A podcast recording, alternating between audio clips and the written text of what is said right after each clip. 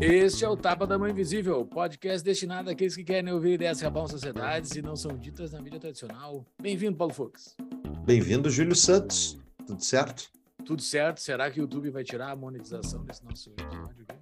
Que tá nem tirou das urnas. Que nem tirou das urnas, né? Reduziu a nossa monetização no das urnas, agora vamos ver se vai reduzir desse, né? Um dia antes das, eleição, das eleições, pessoal, vamos lá, vote certo, vote bonito, vote no que vocês quiserem. Ou uhum. não quiser, não vote também, vamos para o mato. o... E quem é o convidado de hoje, Júlio?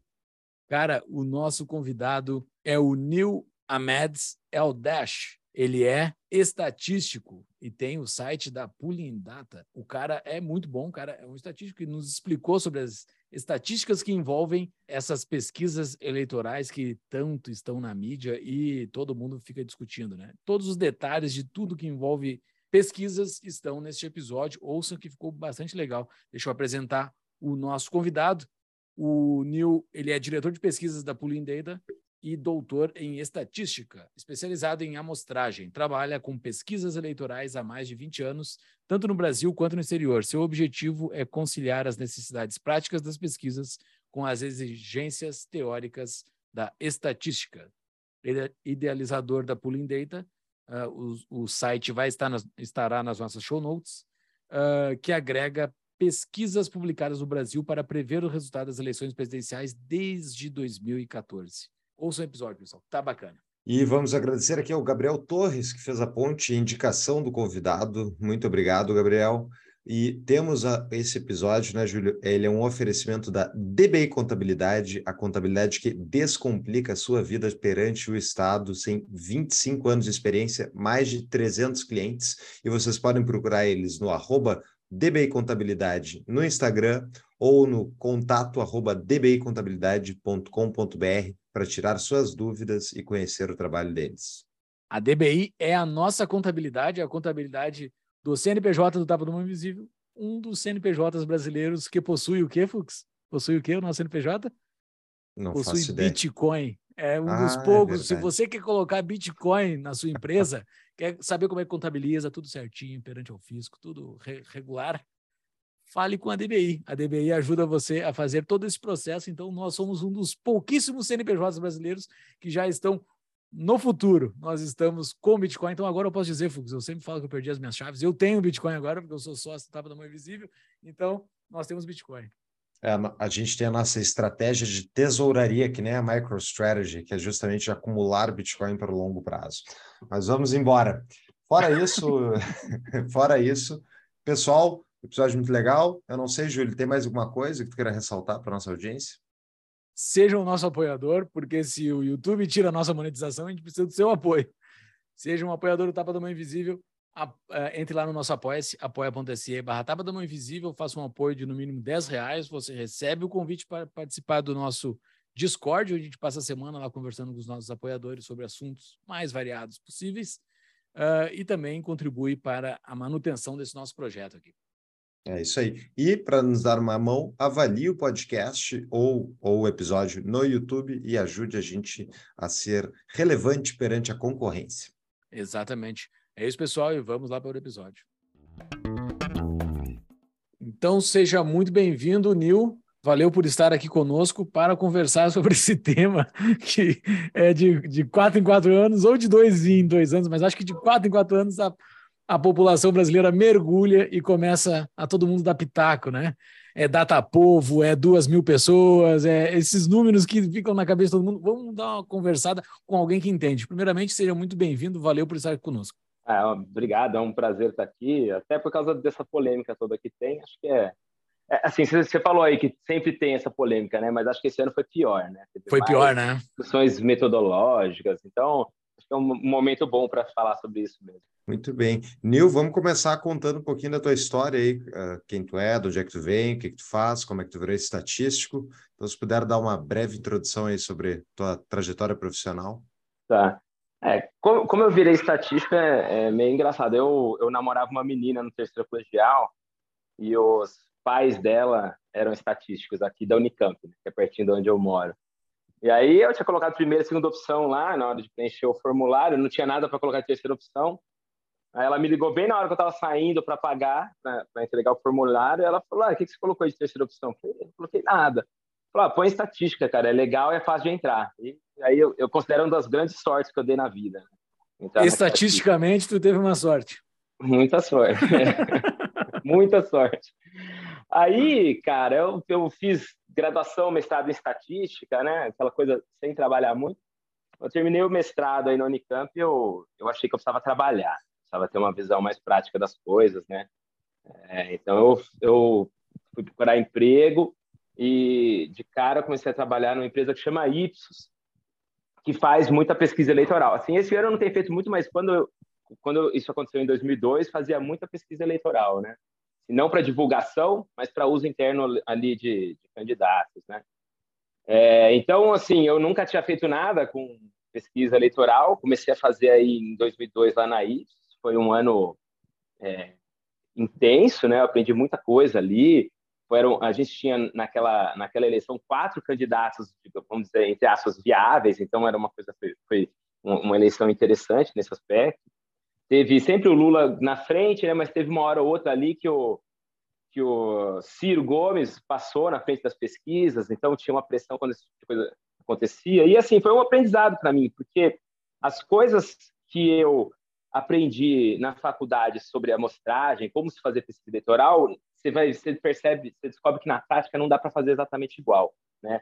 Aquilo que você aprende na teoria é um mundo meio idealizado, na prática você tem várias outras, vamos dizer, forças atuando que não permitem você fazer exatamente aquilo ali. Então, eu achava que a gente fazia um bom trabalho ali na Ipsos, mas eu sempre tinha essa, esse pé atrás por causa da, de, da gente não fazer exatamente como estava na teoria, né? Tinha, tinha essa preocupação aí.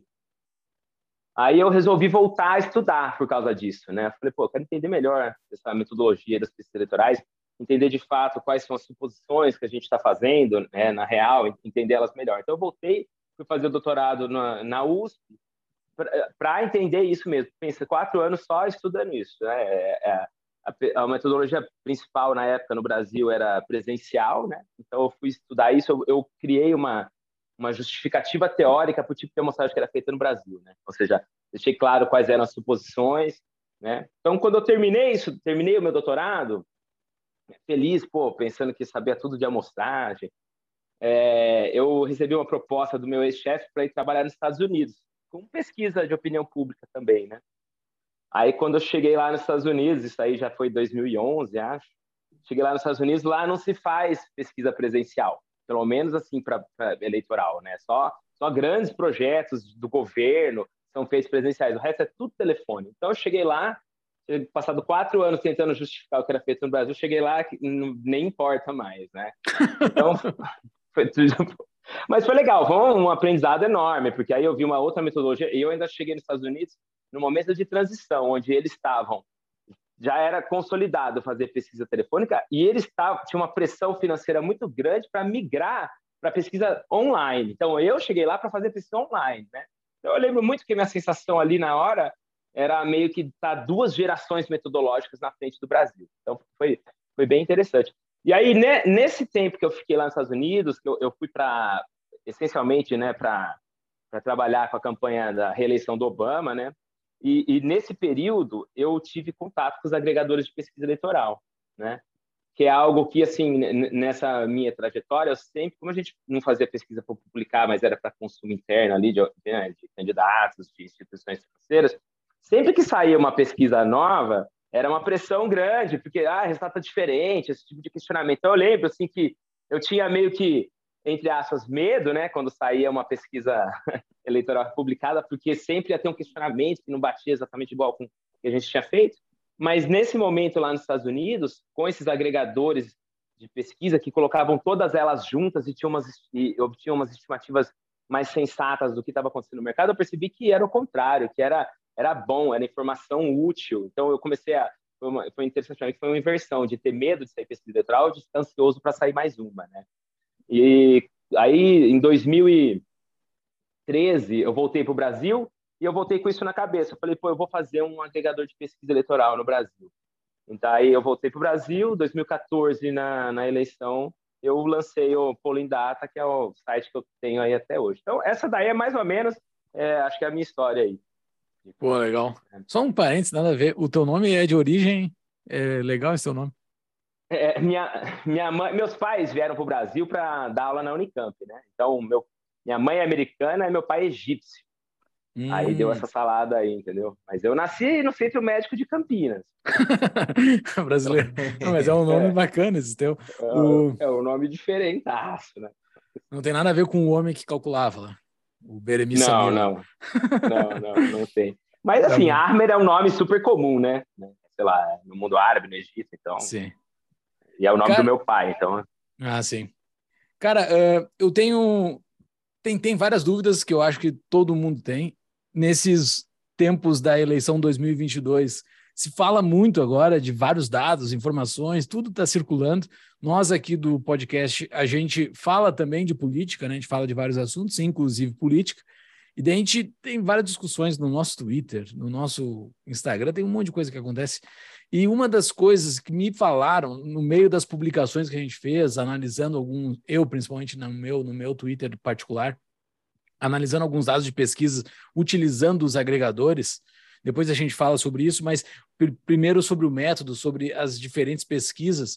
Uma das pessoas me falou o seguinte: não, no Brasil a pesquisa telefônica é feita somente para telefone fixo. É verdade isso? Eu fiquei, eu fiquei com uma pulga atrás da orelha, assim, porque eu não moro mais no Brasil, mas eu não sei há quantos anos eu não tenho telefone fixo. Eu jamais ia participar de uma pesquisa telefônica. É verdade isso?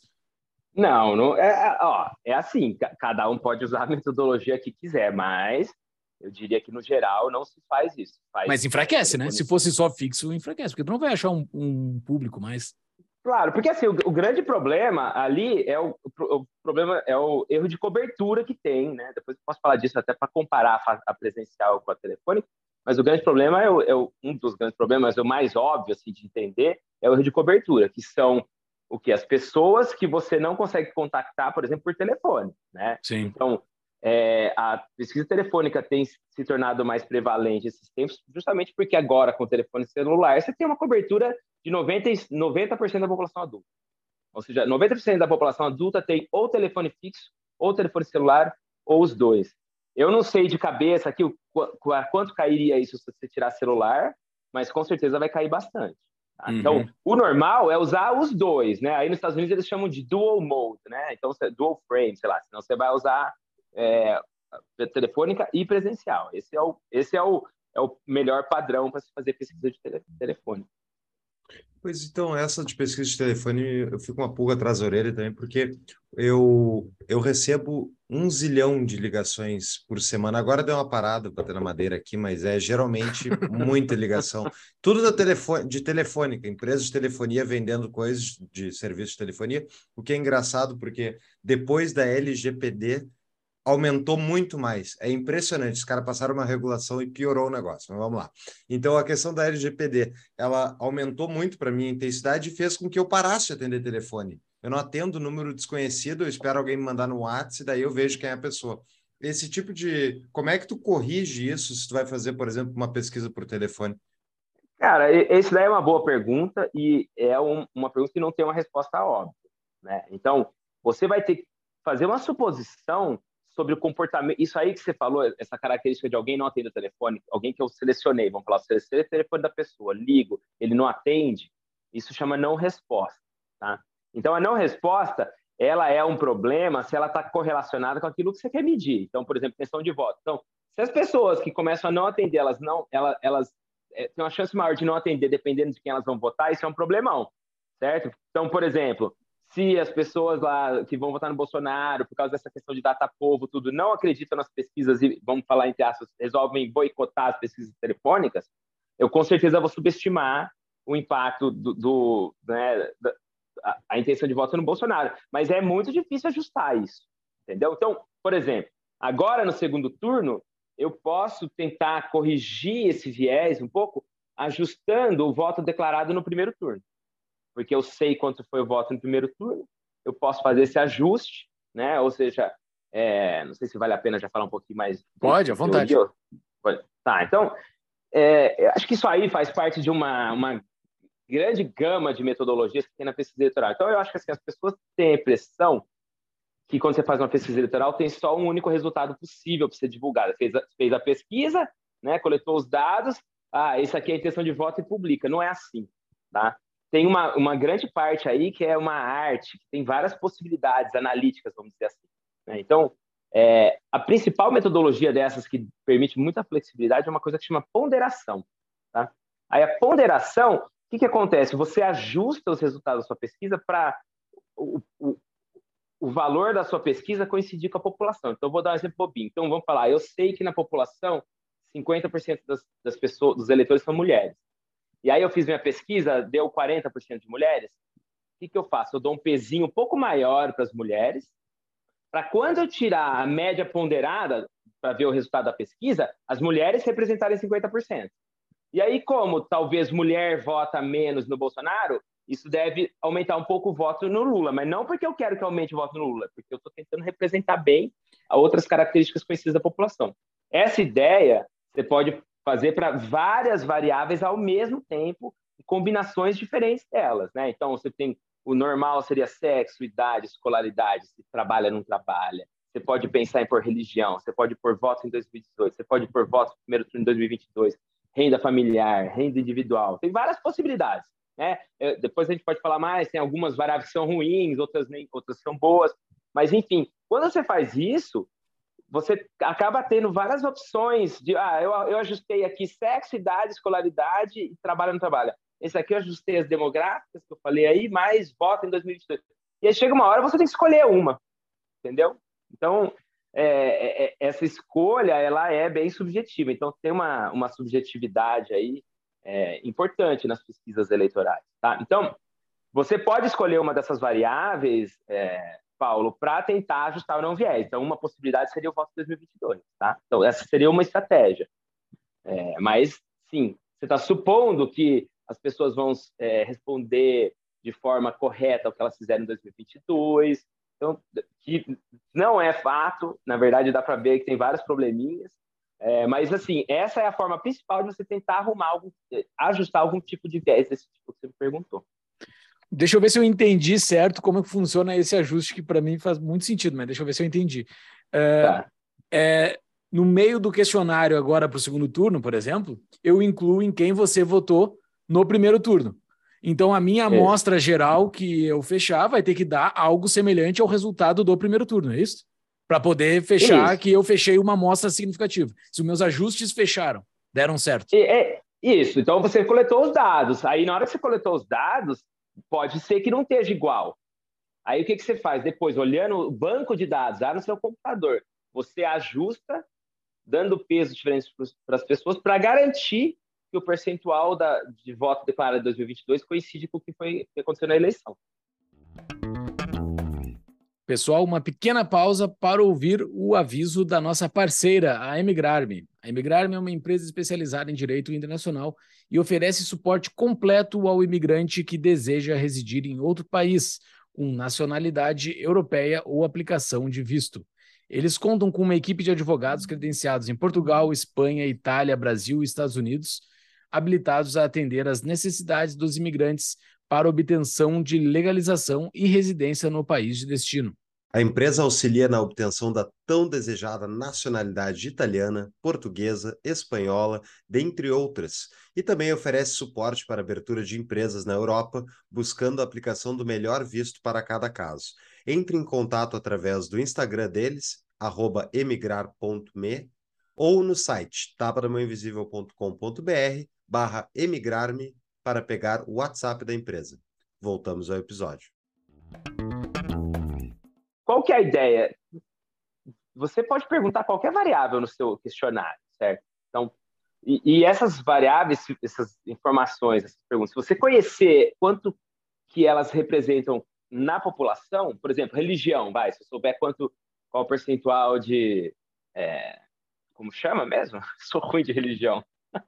De católico, cristão. Católico, protestante, o que for, eu posso ajustar isso. Se eu perguntar sexo, idade, eu posso ajustar isso. Se eu perguntar quem você votou, eu posso ajustar isso. Como que eu ajusto? Eu olho, comparo o percentual da minha amostra com aquele da população. Então, o exemplo que eu dei lá da, das mulheres. Então, eu sei que na população é 50% de mulher, e na minha amostra deu 40%. Eu dou um pezinho um pouco maior para as mulheres. Então, o que é um peso? Eu não sei se vocês têm essa referência. Então, você tem o seu banco de dados que vai ter todas as informações, né?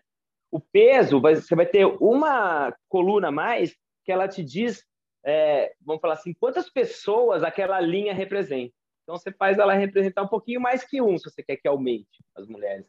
E aí, quando você fizer a média ponderada, que é o quê? Que é calcular a intenção de voto, usando essa, essa variável de peso para ajustar as coisas, você vai ver que na sua pesquisa vai sair 50%, vai ter 50% de mulheres, que é o que você queria, ou seja, a sua pesquisa agora está igual à população, mas isso vai ter uma, potencialmente, pode afetar a intenção de voto também. Então, no final das contas, você ajusta essas outras variáveis para ter uma estimativa mais robusta, vamos falar assim, da intenção de voto. Uma das análises que eu vi, isso é bem interessante, né? Porque uma das análises que, que estavam falando sobre os erros das pesquisas que ocorreram agora em 2022 dizia sobre uma premissa do censo da população, que os censos não estariam atualizados. Existe essa possibilidade, tipo, tu tá botando pesos errados para, sei lá, uma população de católico que está menor do que deveria estar, sei lá, coisas assim? É, exi assim, existe, mas assim, o, o impacto do censo estar tá desatualizado eu acho que é mínimo nesse momento. Mas, assim, vai depender da variável, por exemplo. Então, a maioria das informações a gente usa hoje em dia a PNAD, que é contínua, não sei se você já ouviu falar, chama PNAD, é Pesquisa Nacional para Amostragem de Domicílios Contínua, que é a melhor, é o melhor banco de dados do, que o IBGE disponibiliza para a gente, assim, de forma recorrente. Então, quase toda a informação tem lá. Mas, por exemplo, é, religião não tem. Então, religião, ou você vai usar alguma coisa do censo 2010, que aí está bastante defasada, né? Ou você usa alguma pesquisa que você considera confiável, né? E usa ela como referência. Mas a questão da, do, do censo em si, eu acho que, assim, tirando a religião, ele não tem muito impacto né, nesse aspecto aí.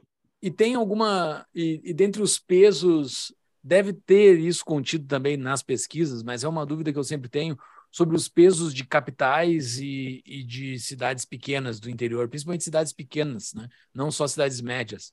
Porque o, eu acho que um dos maiores, uma das maiores diferenças de perfis assim uh, que eu vejo é entre uma cidade pequena e uma cidade grande. Assim, são pessoas que pensam completamente diferente, né? Isso é captado, se consegue captar pela, pela, pela, por uma, por uma pesquisa? Ou o telefone pode ajudar nisso também, né? Por ser uma pesquisa por telefone? Pode ser captado. Eu não sei se todos captam, mas então, então a gente a gente não falou disso ainda, mas assim você tem dois modos principais de pesquisa no Brasil, né? Sei lá, presencial e a telefônica, né?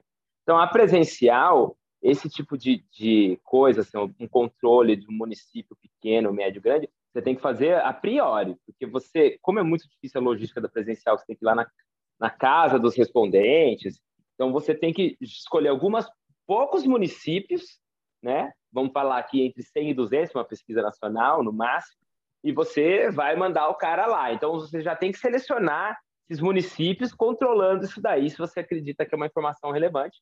E como você diz, eu também acho que é algo que é importante. Na telefônica, você já não precisa fazer isso, porque a telefônica é mais fácil. Eu vou ligar no telefone, vou ligar e assim, é, vou anotar da onde que o cara, onde o cara tá. Então, assim, o que, que é importante na telefônica? Eu registrar qual que é o município do cara. Uhum. Que aí eu posso colocar a informação de, do, do, tamanho do município e fazer, incluir ele na minha ponderação, por exemplo. Uhum. Entendeu? Então, na telefônica, o importante é você registrar o telefone, o, o município, para poder ponderar. Na presencial, você já tem que fazer esse controle é, de partida. Tá? Mas, é, é, e faltou só um comentário. Quando você faz a telefônica, como você não tem que selecionar município antes, você geralmente tem muito mais municípios. Então, você tem uma flexibilidade ali melhor também. Então, a, a telefônica vai ter, em média, ali entre 700 e 800 municípios numa pesquisa de mesmo tamanho que uma presencial, que vai ter só entre 100 e 200. Tá? Então, essa é uma das vantagens da telefônica, por exemplo. E como é que funciona em termos para construir uma amostragem que seja significativa? Tu falou um pouco sobre antes a correção da, uh, justamente para atingir essa amostra, mas num país do tamanho do Brasil, assim, qual é o tamanho de amostra necessário que tu precisa para ter uma, uma pesquisa boa, assim, bem sucedida? Cara, tamanho da amostra, por incrível que pareça, não precisa ser tão grande, assim. Dificilmente você precisa, mil entrevistas já seria é assim.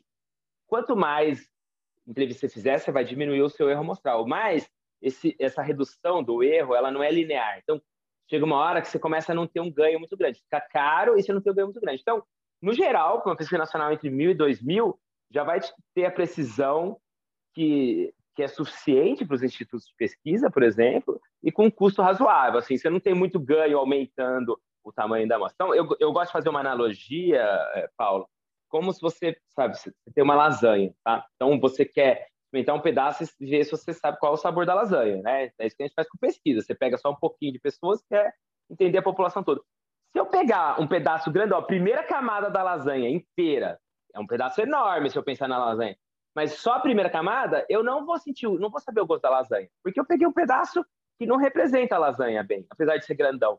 Se eu pegar uma fatia pequenininha, cortada no meio, sabe, fininha, mas que pega todas as camadas, eu vou, eu vou saber o gosto da lasanha de uma forma muito melhor do que quem pegou aquele pedaço grandão que era só uma camada. Então, tem essa analogia aí, que o tamanho da amostra, ele, ele na verdade não é tão relevante. O mais importante é como você seleciona a amostra, né? E como é, porque tem sempre essa porcaria nessa discussão, que eu acho que todo mundo que fez, pelo menos a estatística básica na faculdade, o cara consegue entender que dois mil e pouco, geralmente é dois mil e pouco, né, que se entrevista, é menos de três mil, né, que se entrevista nessas é. dessas grandes pesquisas já é significativo, tendo todos os cuidados estatísticos para se trabalhar em cima do dado, né? Uh, mas como é que se explica isso para a população? Isso é muito difícil, né, cara? Explicar assim para a população no geral que essa amostra é válida, né, cara? Essa, essa, esse teu exemplo da lasanha é ótimo, mas eu não sei se explica. É, é muito difícil explicar, cara. Eu acho que esse é o grande problema, entendeu? Porque é muito difícil explicar sem usar uma fórmula matemática. Então, explicar de, de forma que pessoa, as pessoas de fato entendam e acreditem que funciona. Não que tenham que acreditar num especialista igual eu que vem te falar, entendeu? Eu, eu aspiro algo dessa forma, que as pessoas possam entender. Eu estou até começando a fazer um vídeo, minha intenção é fazer um vídeo animado que explica isso. Eu não tenho isso pronto ainda. É, assim, de bate-pronto para você, eu, a, a, a, melhor é difícil. O negócio do tamanho é difícil explicar desse jeito. É cara, muito difícil, cara. É muito difícil. É muito supera, difícil. Ali naquela, naquele afã da apuração da eleição ali, né? Aquele negócio que começa a aparecer 30%, 40%. Tipo, tu pega 40%, 40% de todas as urnas, sei lá, 40 milhões de votos estão ali já na, apurado e é um resultado diferente do 100%. E tu não consegue explicar. É, é porque esses 40% são concentrados em áreas que não são significativas é amostralmente, só que tu não consegue explicar isso. É muito difícil. É, é, exatamente. Então, eu vou tentar fazer então, uma analogia com a lasanha de novo. Porque é isso que você falou. Então, a apuração do primeiro turno, você viu isso, né? O Bolsonaro ficou na frente até uns eu lembro certinho, 66,66% ,66 da população, porque pareceu o número do 6666. Eu lembro certinho, até esse momento o Bolsonaro está na frente, aí virou. Mas qual que é o segredo da... Eu dei o exemplo da lasanha, né? Mas qual que é o segredo, de fato? É, dificilmente você vai ter, pensando na população, como ela é distribuída, espalhada pelo país, você vai ter alguma coisa igual a lasanha, que eu te falei, camada certinho, né? Então, o que, que você faria, por exemplo? É que dá dó de fazer com a lasanha, mas é como você faria. Se eu picar a lasanha inteira, misturar ela inteira, e eu pegar qualquer pedacinho, aí eu vou saber o sabor da lasanha. Então, essa que é a ideia. Você tem que conseguir, se você misturar todas as pessoas, aleatorizar isso, aí você consegue ter uma amostra confiável com a margem de erro aí que a gente declara, se não precisa ter uma amostra tão grande, entendeu? Então, por isso que eu digo, é mais importante a forma como você seleciona do que o tamanho. E como é que tu corrige para o cara que tem raiva de pesquisa eleitoral e quer responder ao contrário só para confundir tudo? Como é que tu antecipa isso? Ah, cara, é, é, muito difícil. Eu acho que não tem. Você, você vai ter que fazer alguma suposição que conecta esse cara com, a, com as informações que você coleta na pesquisa. Então, isso daí seria muito difícil, sabe? É, por, por, exemplo, então, o, eu acho que um dos problemas que as pesquisas tiveram aí no primeiro turno Paulo, foi que muita gente estava usando como um fator de ajuste como o cara votou em 2018. tá? Segundo turno de 2018. Quem você votou lá? Haddad ou Bolsonaro? Eu acho. E assim, quando você usava essa ponderação, aumentava o voto para o Lula, entendeu? É por que eu acho? Eu acho que quem votou no Bolsonaro em 2018, mudou de ideia, veio votar no Lula agora, não falava que votou no, no Bolsonaro em 2018. Então, o cara meio que mentia ali. Então, por mais que fosse uma variável que fazia sentido, parecia que ia ajudar, eu acho que ela atrapalhou todo mundo, entendeu? Então, ou seja, 2018 acho que pior, porque era um outro, além de ser quatro anos atrás, mas um, um, um cenário diferente, o cara podia ter é, não querer falar em quem ele votou. Eu acho que, por exemplo, usar 2022 agora, na turno, acho que já não é tão problemático, porque não, não, teve uma mudança. O cara que falou Lula, ele ainda quer Lula, o cara que falou Bolsonaro ainda quer Bolsonaro. Mas se o cara mente, igual você falou, ele mente quem ele votou em 2022, no primeiro turno, e mente agora, eu não vou conseguir. Porque, assim, como que eu faria? Eu vou falar, ah, se o cara tem a renda baixa e de um município com população alta, ele não pode ter votado no, sabe, no, no é. Lula, no, é, é difícil, né? No, no final das. Desculpa, termina. Não, pode, falar. Eu ia falar assim: você tem que fazer suposições fortíssimas que talvez não valha a pena fazer. Você não vai. Você vai ter que tirar do chapéu essas suposições, né? Você não vai, você não vai conseguir ter uma validação empírica disso. Então é difícil justificar algum tipo de correção assim, né? Sim, no, no, final das contas, sempre tem o elemento humano de que dados está selecionando, que ponderação tu está fazendo, ou seja, tem a, a, capacidade de interpretação ali do pesquisador, né, que está fazendo a pesquisa. É, ela é essencial. Então, eu vou aproveitar, já que você falou isso, eu, eu, eu acho que uma. Então, eu primeiro falei para vocês aí que né, existem várias possibilidades analíticas, não tem só uma estimativa que pode sair da pesquisa. Eu acho que esse é um ponto fundamental para as pessoas começarem a entender. Mas a outra coisa é essa coisa do, do erro amostral, da margem de erro. Tá? Então, o erro amostral, cara, a margem de erro, ela só te diz o erro que você está cometendo, porque ao invés de falar com toda a população, você fala ali só com mil, duas mil. Você não fala com 200 milhões de brasileiros. Então, você, o erro amostral é só sobre isso, não falar com todo mundo, falar só com um pouquinho de pessoas. Mas você tem vários outros erros que fazem parte de uma pesquisa. Então, você tem erro de cobertura, que, por exemplo, o exemplo que eu dei ali da pesquisa telefônica, que tem aquelas pessoas que não têm telefone, você não vai conseguir falar com elas, e elas são os 10% mais pobres da população, então pode afetar ali um pouco o resultado. Você tem erro de não resposta, que a gente comentou um pouquinho também, então, se pessoa, as pessoas que não querem responder por algum motivo específico, eu não vou conseguir saber a opinião delas. Se ela, se motivo dela não responder tem a ver com, pode ter a ver com o voto, isso vai ser um problema também. Você tem erro de mensuração, que aí talvez seja o mais complexo, que é o quê? Que é o cara que, é, que mente, sei lá, você pergunta a renda, quanto você ganha? Ele não, ele não, ele mente a renda dele, porque ele não quer te contar, ou porque ele não sabe, porque renda familiar, se, se eu te pergunto qual a sua renda familiar, você tem que saber a renda de todo mundo que mora no seu domicílio. Poucas pessoas sabem, sabe? Então, o cara pode mentir, o cara pode não saber. Eu pergunto para ele: ah, você vai votar? Ah, eu vou votar. E ele não vota eu pergunto que ele vai votar, ele fala uma coisa, de repente decide votar diferente. Então, tem vários erros aí que não tem nada a ver com erro amostral, que são extremamente relevantes é, numa pesquisa, né? Então, vou dar um exemplo para ficar um pouco mais tangível. Então, eu, eu, sempre gosto de pensar, é como se fosse aqueles exercícios de física que a gente fazia quando estava na escola, lembra? Então, você tem ali, você fazia conta, tinha várias forças diferentes, força, a gravidade, mas você quase sempre você ia fazer exercício, você ia ignorar atrito, resistência do ar, né? Você fazer uma coisa mais simples. Se você pegar esse modelo, esse mundo mais simples que você fez a conta no exercício e tentar explicar o mundo real com ele, você vai errar muito mais que o esperado, porque você está deixando de falar de várias forças que são extremamente relevantes. A amostragem é a mesma coisa. A gente fala do erro amostral porque a gente consegue calcular ele. Então vamos falar, é, ele é como se fosse análogo à gravidade. Mas todos esses outros erros que eu falei aí, cobertura, não resposta, mensuração, eu não tenho a menor, eu não consigo fazer a conta. Eu não sei te dizer de partida co como que isso vai afetar os resultados. Então, eu tenho que usar um modelo mais simplista, que só conta o erro amostral, para tentar é, prever o resultado da, da votação. Mas eu estou deixando de levar em conta vários erros. Então, você, você vai errar muito mais que, do que o erro amostral está falando. Não é justo colocar tudo isso dentro do erro amostral. E aí, só para ficar um pouco mais tangível, né? Então, eu falei desses outros tipos de erro aí, mas, ó, eu fiz uns experimentos, assim, numa pesquisa que eu, faço parte, depois do segundo, do primeiro turno, né? Aí, olha só que interessante. Se você chega e pergunta pro cara, primeira pergunta do questionário, em quem você votou no primeiro turno. Né? Você geralmente você vai dar os candidatos, você não fala, você não dá a opção, não votei. Você põe os candidatos. Quem você votou? Vai sair de 5 a 10% falando que não votou. A gente sabe que na realidade foram 22%, 21%. Pô, agora se eu pego essa pergunta, primeiro eu pergunto, você votou em 2022? E aí depois eu pergunto para quem votou, em quem você votou, a abstenção da minha pesquisa sobe de, de, de, de 5, 10 para 10, 15.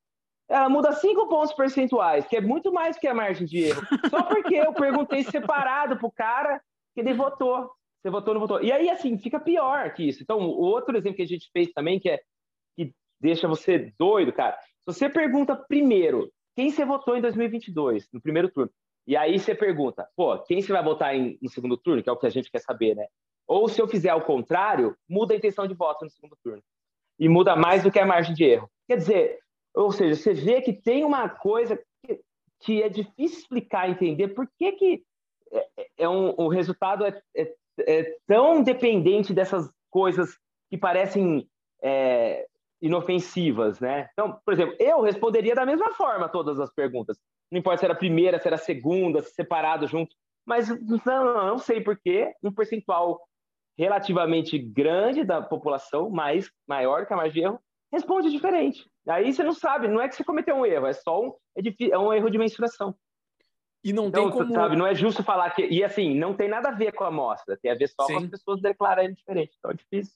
E não tem como aumentar o, a margem de erro, então? Dizer que a margem de erro é um, é um pouco maior? Ou a margem de erro só pode ser a, a científica lá, não pode ser. Não, claro que tem. Não pode. Claro a empresa como... se declarar, dizer, não, em vez de que a minha margem de erro não é 2%, é 4%, porque tem a margem de erro social aqui, de, de, de, de é, cognição tem. da população. Não, tem, só que assim, eu acho que os institutos têm muito medo de serem percebidos como, sabe, fazendo escolinhas subjetivas. Isso daí é. seria uma delas, né? Então, e eu acho que é o mesmo motivo que eles não deixam tão claro que são várias ponderações que existem, que se escolhe uma, tudo porque eu acho que eles não querem, acho que dá a entender que eles têm escolhas, opções, Sim. né? É, é, é, é, muito mais subjetivo do que talvez a gente gostaria que fosse, entendeu? O negócio tem a influência do pesquisador, só que eles querem passar a, a imagem de que não tem influência do pesquisador. É, que não tem, porque eu acho que eles associam isso com credibilidade, quando talvez transparência dê mais credibilidade, né? Cara, mas só um ponto assim da, da, parte da cognição, né? Existe uma camada da população brasileira que tem um, uma baixa cognição, assim. Não é só da brasileira, acho que toda a população tem uma baixa cognição, uma fatia tem uma baixa cognição. Uh, na brasileira específico, porque é a que a gente mais convive, eu sei que tem muita gente que não consegue interpretar um texto básico entendeu? E como é que tu consegue tirar isso? Para mim, eu acho que é o pior problema, o maior, o maior problema de todos. No meio dessas discussões de pesquisas, eu peguei alguns formulários para ler alguns formulários para entender, porque dizem que tinha alguns desvios ali que poderia ter. Tem um, tem uns formulários assim que eu sei que pessoas próximas de mim não saberiam interpretar aquela pergunta e responderiam qualquer coisa, entendeu? Qualquer coisa, iriam num chutão assim qualquer, Bum, entendeu? Não tem como tu tirar é. isso, né? É, é, então, exatamente. Não, essa é a questão. Então, você tem essa questão aí. Pô, a gente está falando do voto que foi uma semana antes, os caras já não estavam respondendo direito, né? Então, é, tem algum, existem algumas técnicas que os caras fazem para tentar arrumar, uh, tentar fazer uma conta arrumar esse tipo de coisa que você está falando, mas é mais comum em pesquisa online nos Estados Unidos. Tipo, você pergunta pro cara, ah, quanto é tal mais tal, sabe? Ou faz uma, uma, faz uma pergunta que tem certo e errado. Aí o cara errou, você, de repente você tira ele ou dá um peso menor. Mas ele é eleitor, ele não pode ser é. tirado. É. Então, o burro também vota, né? Ele também tá. tem voto um. É. Esse é o ponto. Mas assim, cara, eu acho que isso é bem tangível com a coisa da renda. Então, se eu pergunto para você, pô, quanto, quanto você ganha? Quanto você... Aí, assim, primeira coisa, você pode entender que é, é nesse mês, a última vez, quanto você ganhou, você pode pensar, pô, geralmente, quanto eu ganho, você pode colocar os investimentos que você tem ou não, e, a, e isso para qualquer outro membro da sua família também. Então, tem uma dificuldade muito grande com renda. Renda é uma variável que sempre foi questionado, tipo, porque tem muito problema de mensuração, sabe? Entre o cara mentir, entre o cara não saber, entre o cara não entender a definição. A PNAD, quando ela pergunta renda, ela tem umas 20 perguntas, sabe? ticket restaurante, conta, não conta, tem um monte de coisa lá. Só que quando a gente faz ali no, no, numa, numa, pesquisa rápida de questão de votos, você pergunta, pô, qual a sua renda? Você pode até ser um pouquinho mais específico na frase, mas você vai ser. Não, você não tem tempo de fazer uma pesquisa igual a PNAD. Então, é, a renda provavelmente está errada. E aí você pega, usa ela para ponderar, para mexer todos os resultados da pesquisa, pô, prova, esse erro ele vai permear todo o resto. Sim. Então, tipo, a, não sei se é cognição ou não, eu gosto de estar falando, mas entendeu? essa é uma questão real e legítima desses erros de mensuração que de fato tem que ser mais é, aceitas aí pelas pessoas. Acho, acho que ela é fundamental para desmistificar a precisão do erro amostral, da, da margem de erro aí das pesquisas. Né?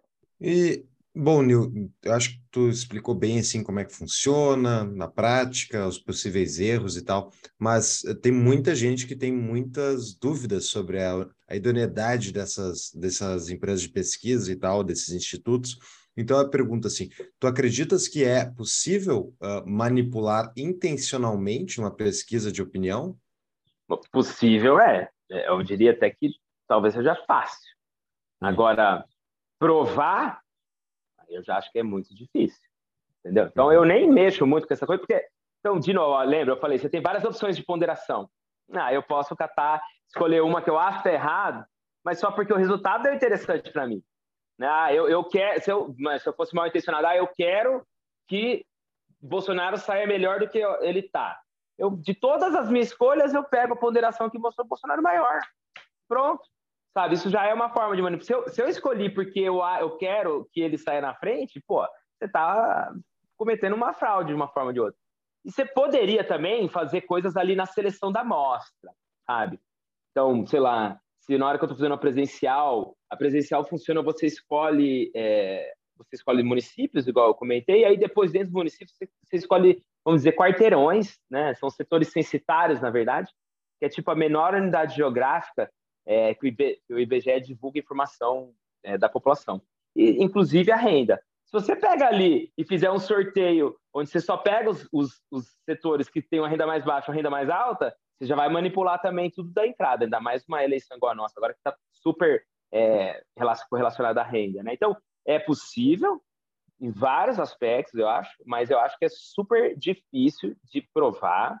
E eu uhum. entendo que, no geral, os institutos de pesquisa, o que eles têm é a credibilidade deles, cara. Então, eu, eu acho muito difícil que um instituto maior, que tem é, é, uma norma, uma reputação de lá, vai, sabe, quanto que eu vou cobrar para cara, sabe, para valer a pena eu enfiar meu nome na lama, entendeu? Então eu, eu acho que isso talvez possa ser mais plausível com é, institutos desconhecidos, pequenos, talvez em eleições não na nacional, sabe, ali estadual, municipal, mais ainda, né? O que eu acho que é mais fácil acontecer, Paulo, é, o, é você fazer escolhas que levem o resultado do seu, da sua pesquisa mais próximo da média do mercado, para você não ficar muito exposto sozinho com um resultado muito diferente, entendeu? Então, em inglês, os caras têm um, ter, um, termo, eles falam herding, sabe? Que é igual quando você põe todas as, as vaquinhas que elas vão entrar lá na uhum. porteira, uhum. fica todo mundo se juntando. Então, eu uhum. acho isso aí mais plausível. Embretar, embretar. É, então, isso aí. aí eu acho mais plausível. Sim, mas eu, eu honestamente eu não consigo entender uh, como sendo só favorável por um lado tu manipular uma pesquisa. Eu tenho minhas dúvidas. Quais são, tipo, porque eu vejo tem prós e contras de tu tentar manipular uma pesquisa. Tem a questão da própria reputação da empresa, que nem tu comentou, mas também tem se tu, por exemplo, tocar muito para um certo candidato, outro candidato vai mudar o posicionamento dele, talvez mude para uma área que vai atrair mais votos e, portanto, vai, é, tipo, vai jogar contra a pessoa que está tentando supostamente ajudar. Tu enxerga que tem muito pró de um lado, se alguém queira manipular uma uh, pesquisa eleitoral? Ai, cara, essa, eu não sei direito, acho, de responder essa pergunta, né? Assim, porque já passa pela, pela coisa do será que a, a, o resultado das pesquisas eleitorais são tão relevantes para o voto útil da, da, população? Então, passa por isso um pouco essa sua pergunta. Não, não tem evidência empírica disso, entendeu? Eu até acho que tem, que afeta, mas é uma coisa que é difícil de, de, de comprovar, né? E aí, assim, tem uma outra questão, é partindo do pressuposto que existe essa influência do resultado da pesquisa eleitoral, uma vez que ela é publicada, ela afeta a população. Aí, se ela afetou a população, na hora que eu medi de novo a população com uma nova pesquisa eleitoral, ela já mudou lá, né? Então, também é uma coisa que seria cíclica, que é difícil de você prever qual seria o impacto, né? Mas, assim, eu entendo que nessa disputa eleitoral, essa questão das pesquisas foi muito falada, essa história toda do data povo. Então, talvez, tal, talvez existisse nessa, mais do que nas outras, um, um, um ganho onde você tentando manipular o resultado de uma pesquisa. Mas eu não sei, entendeu? Me, me, é, parece estranho, sabe? Tem o um efeito aquele do marketing que o, o campeão ele agrega mais apoio, né? Que tu, tu, tu saber que tu tá votando do lado que ganhou uh, vai gerar mais apoio para ele, né? Então aquele o indeciso vai tender para o primeiro. Eu não sei se esse efeito de fato é válido, mas é muito dito no marketing, né? É, o, o, os, as coisas que eu já ouvi falar, então assim, não tem muito, não tem comprovação empírica até onde eu sei de que a população muda o voto dela por causa das pesquisas da coisa do voto útil. O que se tem mais conhecimento seria algo na linha do que você falou, que sabe, a campanha do cara perde momento, você começa a sair ruim nas pesquisas, né, principalmente no começo, aí o cara vai provavelmente ter menos financiamento de algum jeito, né? Então, eu acho que afeta os candidatos, talvez bastante. Eu não sei se afeta popula o voto da população, mas os candidatos eu acho que, que afeta sim, né? Sim. Principalmente naquele momento ali de pré-campanha, né? Que ainda não, não foram definidos os candidatos. Aí, aí eu acho que afeta bastante. Esse, esse momento de semanas antes, assim, é muito tenso, né? É muito tenso. Uh, o que muda. No Rio Grande do Sul, eu tenho quase certeza que isso já gerou. Eu não sei se uma nacional isso um dia vai gerar, mas no Rio Grande do Sul isso já gerou várias vezes uh, que foi o seguinte: no Rio Grande do Sul existe sempre um candidato forte do PT e existe outros candidatos de outras de outras vertentes, né? O Rio Grande do Sul é, é uhum. é binário, né? É, tá. é gremista colorado, é, é sempre coisa assim. Então é PT ou anti-PT. E daí o, o, do PT ficava sempre liderando e os outros dois de baixo sempre se votava naquele que tinha mais mais força de passar do cara do PT. Então a, é. a pesquisa mandava muito naquele cara, tanto é que o, o, o anti-PT várias, algumas vezes ganhou no primeiro turno, porque concentrou o voto naquele cara, entendeu? Concentrou o voto nele, ele podia estar em terceiro, mas como ele era o cara que poderia ganhar do PT, ele ia, porque ele ganhava no, segundo turno, né? então já ia no primeiro turno. Sabe, era um negócio é. bizarro, assim, eu acho, que, eu acho que impacta bastante, eu acho que eles têm por que mudar, e daí esse negócio dos formulários, eu acho interessante, eu não sei se, eh, se o teu estudo, uh, tu vai até o formulário dessas pesquisas para tu olhar, tem palavrinhas chaves nesses formulários que muda todo o cenário. Não tem? Não tem assim, tipo, tu perguntar tal coisa usando esse verbo e tal coisa usando esse verbo muda o resultado. Não tem isso? Ah, esse, eu nunca fiz esse estudo dessa forma que você está falando, mas tem coisas que sabidamente mexem, né? Então, é, a ordem das perguntas, igual do exemplo aqui, isso mexe. Mas assim, se você começa, se você começa a fazer perguntas tipo, ah, qual é o principal problema do, do, do país. Você acha que o país está na direção certa? Você ouviu falar de tal crise? Esse tipo de pergunta que faz o cara pensar mais ali sobre o contexto dele, isso aí afeta. Então, por isso que geralmente você coloca a intenção de voto das primeiras coisas no questionário, para você poder perguntar essas outras coisas e elas não ficarem mexendo ali na, no voto do cara. Sim, você está é, assim, sabendo você sabe do mensalão? Daí logo depois pergunta qual é, que você acha do quem Lula? vai votar? é. Você sabe do mensalão que foi, sabe, o maior escândalo da, da, história.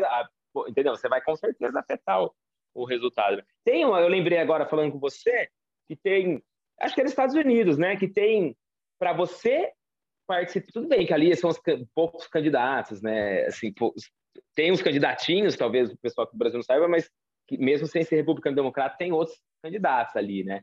Só que tem uma regra lá, eu não sei se só na nacional ou se nas estaduais aí de governador, pá, mas que se você não tiver X% de intenção de voto nas pesquisas eleitorais, você não pode participar do, do, do debate. Tem umas coisinhas assim. Então, por exemplo, esse seria um outro lugar onde as pesquisas teriam um efeito ali, né, poderia Sim. atrapalhar bastante a campanha. E, e de fato é que... poderia até ser uma boa aqui no Brasil, porque é tanto candidato ali que fica uma. Tipo, nessa. né, tu, tu de repente tirar tirava o padre... o Padre Kel. Não, pô, tu quer tirar o Padre Kel, quer tirar o Cabo da Ciolo, acaba a graça da eleição brasileira. É só estresse aí. Mas vamos. E cair vamos... a audiência, né? É, exato.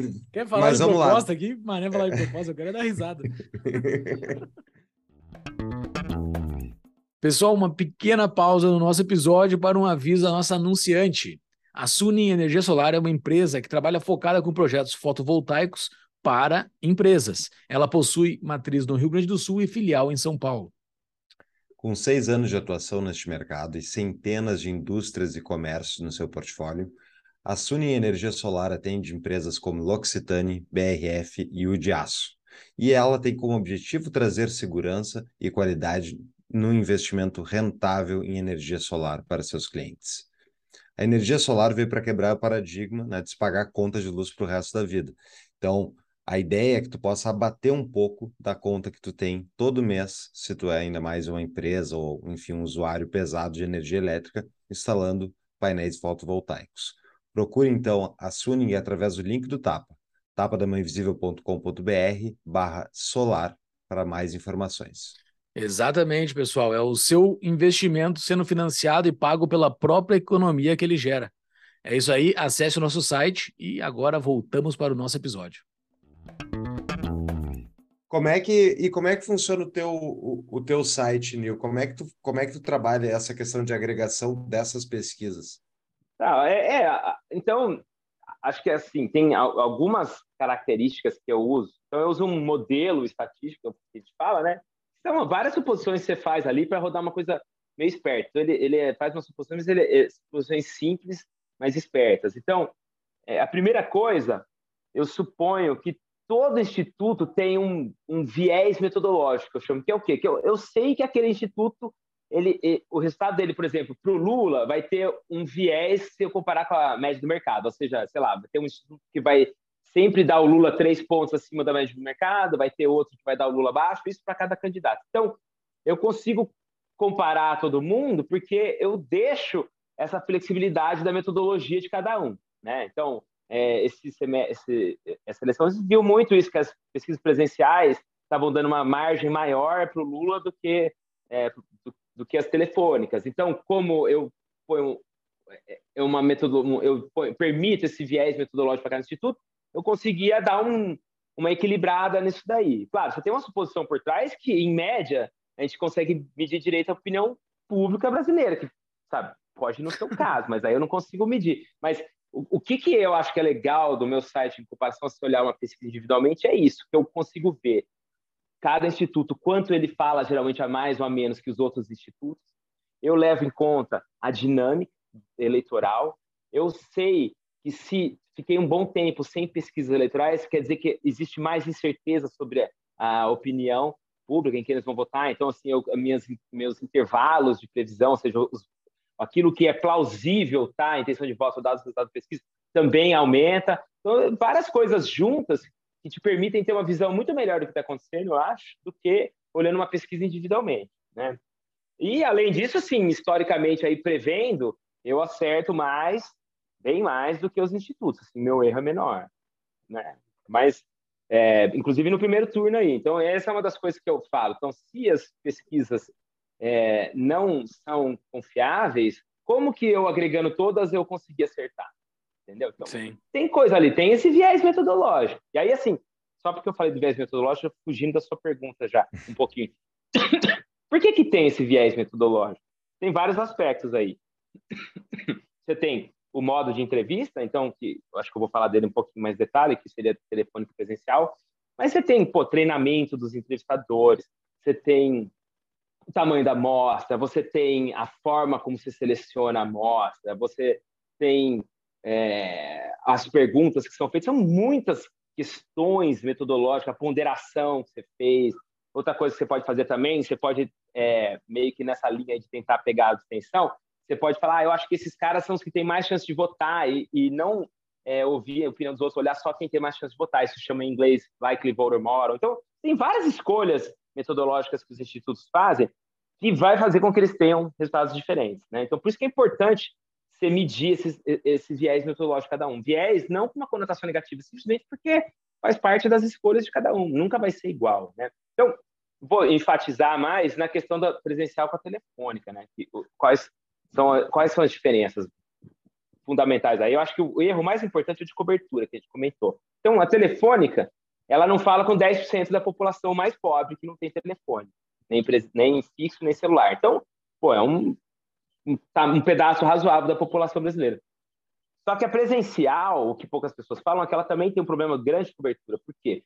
Porque a presencial geralmente não consegue falar com pessoas que moram em domicílios que têm porteiros, tá? Então, o entrevistador da presencial, ele não vai conseguir entrar num condomínio de luxo, então você tem um pedaço ali da população mais rica que ele não vai chegar. Ele dificilmente vai falar com alguém que mora em apartamento, e aí apartamento já é uma salada, você tem os caras, você tem rico, é, classe média, pobre, e ele também vai ter dificuldade de falar em favelas onde existe crime organizado. Então, porteiro no sentido mais amplo da palavra. E, só que, assim, na presencial não é tão óbvio qual vai ser o impacto no, no viés da, da, pesquisa. A telefônica fica um pouco claro que deve ter um viezinho pró ao candidato que esteja associado com as pessoas de mais renda, mas a, a, a, a presencial, essas pessoas que moram em domicílios com porteiros são até 20% da população brasileira. Então, é um buraco maior né? Só que para saber o impacto, aí depende da geografia do voto. Então não vai ser sempre igual, vai depender. Nesse caso aqui, esse ano, eu acho que foi um, um impacto maior, por isso que elas erraram mais, né? É, mas eu entendo também que, assim, pensando no futuro, né? Então, eu, é, até 2018 não se fazia pesquisa telefônica. Começou a fazer feita de verdade nacionalmente em 2018. Então, a gente está no segundo ciclo eleitoral presidencial aí que tem telefone. Então, em 2018 ela era minoria, agora ela já é a maioria. A grande maioria das, das pesquisas são feitas telefone. E eu entendo, assim, pensando no futuro do país, né? Eu acho muito mais fácil, daqui a alguns anos, todo mundo ter um telefone do que todo mundo sentir-se seguro e morar em lugar que não tem porteiro. Então, eu entendo que a metodologia do futuro no Brasil é a telefone. Então, eu acho que a gente está no meio do caminho, por isso que ainda agora não era tão óbvio, teve toda essa polêmica sobre o modo de entrevista, mas eu entendo que o futuro mais plausível é a telefônica, vai te dar um resultado melhor do que a presencial. E antes só de passar para o Júlio, última perguntinha. Uh, tu falou que nos Estados Unidos eles estão utilizando as pesquisas online já. Por que, que a gente já não pode migrar para esse modelo no Brasil? Todo mundo tem Zap? É, WhatsApp para passar fake news, tudo, não, porque não respondeu as pesquisas também. Pesquisa. não, eu, eu acho que a, o problema de cobertura da online no Brasil ele é muito maior né, ainda. Então, eu acho que você teria que ter uma metodologia ali muito esperta para conseguir tentar fazer alguma coisa assim, mas você vai deixar de falar com muita gente, eu acho. Então, a gente não percebe isso, mas ali a região norte, centro-oeste, tem um monte de gente que, que só tem acesso à internet em lan house, sabe? Coisas assim. Então, eu acho que ainda não é o momento, mas esse futuro, é, Paulo, que eu falei que eu acho que a pesquisa telefônica ela vai ser parte, ela, na verdade, ela vai propiciar que a pesquisa online também seja feita, porque vai todo mundo ter smartphone. E na hora que tiver todo mundo smartphone, aí eu encontro as pessoas pelo telefone e faço a entrevista online, se eu quiser. Então, é, o problema online é como se encontrar as pessoas. Então, tem um monte de gente que não está online, que, que, não acessa, você nunca vai falar com esses caras. Isso vai ser um, vai dar um buracão grande. Apesar de essa eleição a gente teve o Atlas, acho que era Atlas, chamava, o instituto que publicou a pesquisa online, inclusive ter, o resultado foi bom ali, né, comparando com os outros institutos, mas eles teve, tiveram um pouco de sorte. Com certeza. Eu acho que a gente ainda não, a gente ainda não está nesse momento onde online a gente consegue medir a opinião é, pública brasileira com tanta precisão, assim, eu acho, né? É uma, isso é uma opinião minha, né? O teu site é bem bacana, tem, tem bastante dado ali para o cara uh, ver, tem as pesquisas agrupadas por presenciais e por telefônicas que os outros agregadores não mostram, tem as ponderações ali que tu mostra quais são as ponderações de cada pesquisa.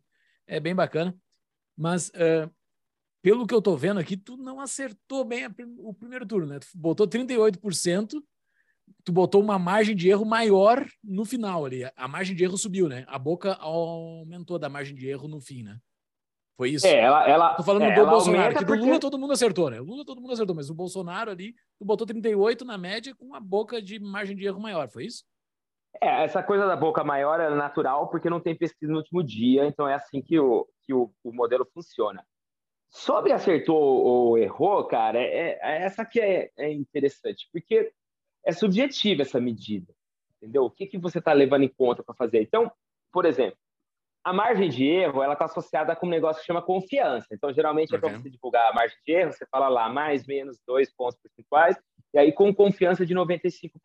Né? Então, essa confiança, ela quer te dizer quantas vezes você vai acertar, se você repetisse aquela pesquisa, quantas vezes você acertar ela é, dentro da margem de erro, ou seja, que o seu intervalo ia conter o que aconteceu. Então, 95% quer dizer que 5%, 5 das vezes você ia errar.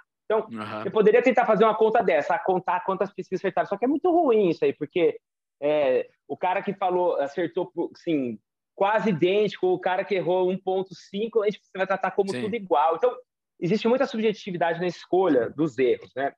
Eu entendo que o erro que faz mais sentido, que tem mais granularidade, permite você comparar melhor ah, os institutos, performances de outros anos, seria você olhar, é, chama assim, erro médio absoluto, você compara o percentual que você falou da sua pesquisa com o percentual que saiu na, na eleição. Né? Só que aí você tem um probleminha, porque você pode fazer o percentual de votos totais ou, ou seja, incluindo abstenção, nulo branco ou válido. E não tem, não é óbvio qual você escolher, Exato. entendeu? Era essa a minha próxima pergunta.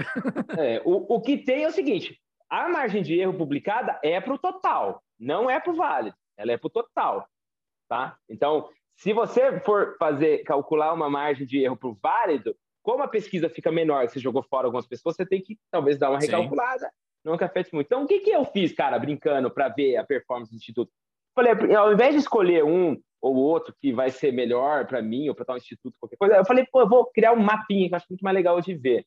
Aí eu botei num eixo o erro, to o erro total e no outro eixo o erro válido. Aí é legal, cara. Você vê um mapinha que, assim, o que, que é legal desse mapinha que ele te mostra? Primeira coisa, erro total, ou seja, se eu manter lá o percentual de, de nulo, branco é, e abstenção, todo mundo errou.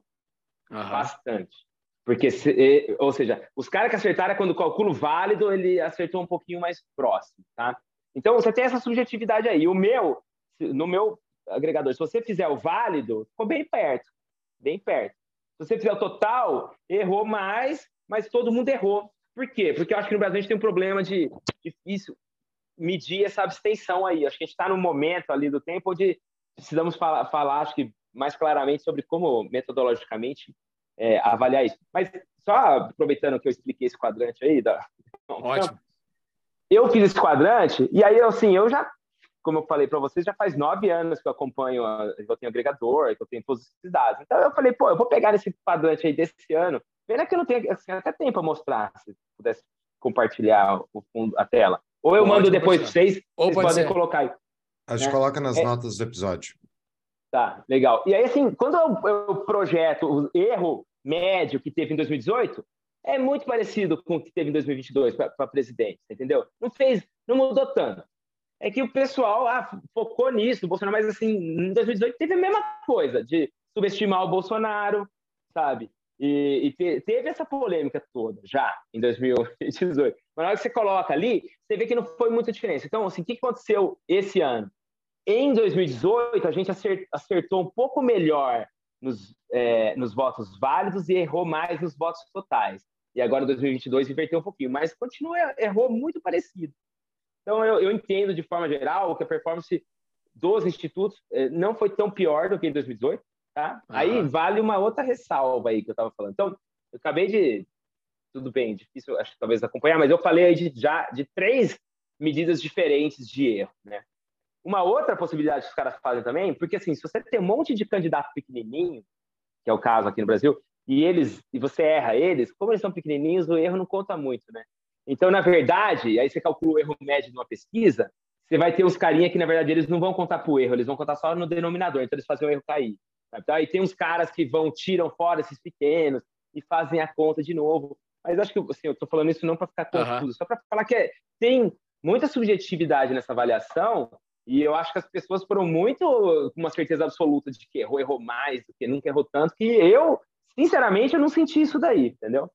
É, porque uh, eu estava acompanhando os outros agregadores também, me parecia, mas a minha visão é de leigo, né? Que 2018 e 2014 estava muito mais próximo do resultado final no agregado. As pesquisas em si, várias foram para cima, para baixo, mas no agregado elas tinham sido muito mais próximas, né? E, e essa me pareceu que o Bolsonaro em si tava, foi muitos pontos abaixo, né? Cinco pontos percentuais abaixo. Uh, mas de fato é. tem que ver o, se isso é se isso é votos totais ou votos válidos, né? É. Mas tem, tem, a ver com também eu acho assim que quem errou mais dessa vez foram os institutos com maior nome, né? Então uhum. esses caras acho que eles erraram um pouco mais e, por coincidência ou não, foram as pesquisas presenciais também. Então, sabe, eu acho que a gente tem que aprender com isso, né? Sim. Mas, assim, eu for falar da média do mercado, eu acho que está muito igual ao 2018, eu acho que foi tranquilo. Eu acho que, e eu acho que a gente viu agora um pouquinho mais de evidência de que a gente talvez, sabe, esteja mensurando melhor a opinião pública com pesquisas telefônicas e não presenciais. Eu, eu acho que é um, um movimento que não. Tipo, vamos ver segundo turno, mas eu acho que não tem volta. Acho que a presencial é cara, demorada, e ela vai começar a ficar no passado. Não, não, eu ia perguntar se os institutos de pesquisa eles não utilizam os resultados de urna, os resultados dos votos por bairro, esse tipo de coisa, para comparar essa ponderação e, e ajustar os modelos deles? Você diz depois é, do é. É, por exemplo, agora teve o primeiro turno, a gente teve o resultado, né? Então dá para olhar lá na boca de urna o que, que é exatamente como é que foi a votação naquele bairro, sei lá, uma coisa do tipo. Não dá para ajustar o modelo utilizando as informações dos votos do primeiro turno? Então, se você pondera utilizando a declaração de voto do cara no primeiro turno, você está fazendo isso daí, em algum jeito, né? Não olhando a performance da sua pesquisa antes do primeiro turno, mas perguntando para o cara agora como ele votou. Então, por exemplo, eu posso poder, eu posso fazer esse ajuste só olhando o nível total, é, ou eu posso olhar a intenção de voto por região e ajustar. Mas essas pesquisas com mil, dois mil casos, você dificilmente vai conseguir ter uma granularidade muito menor do que região, entendeu? Então, eu vou estar limitado ali pelo tamanho da amostra a provavelmente fazer só região.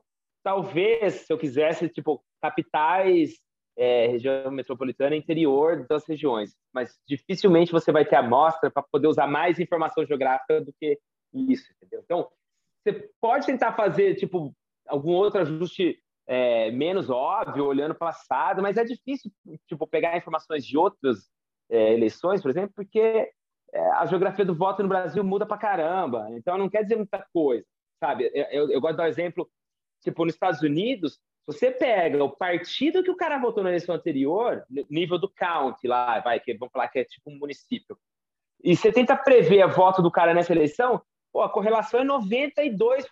Você, quase só isso você já prevê. Que no Brasil, cara, os caras mudam de partido toda eleição. E, esse ano, eu acho que foi um terço dos deputados federais trocaram de partido. O Bolsonaro, que é o atual presidente, ele já teve nove partidos diferentes, cara. Então, assim, você não consegue usar outras informações. A gente é, um, essa dinâmica aí do Brasil complica muito para fazer previsão, né? E assim, os institutos também, Paulo, acho que tem uma diferença. Então, eu, eu pego as informações do instituto, eu coloco o modelo lá, eu posso mais ou menos fazer o que eu quiser. Os institutos, eles são mais presos a, pô, tentar, eles estão fazendo uma pesquisa ali, tipo, vamos falar, eles são dado primário, né? Tá fazendo a pergunta de voto para tentar prever, falar a opinião de voto das pessoas agora, sem muita modelagem. O máximo vai ser essa ponderação que eu falei. Então, eles a, a, essa coisa de ser mais, deixar, vamos falar assim, entre aspas, deixar os dados cantarem mais e o tamanho da amostra, acho que limita é, as possibilidades para eles.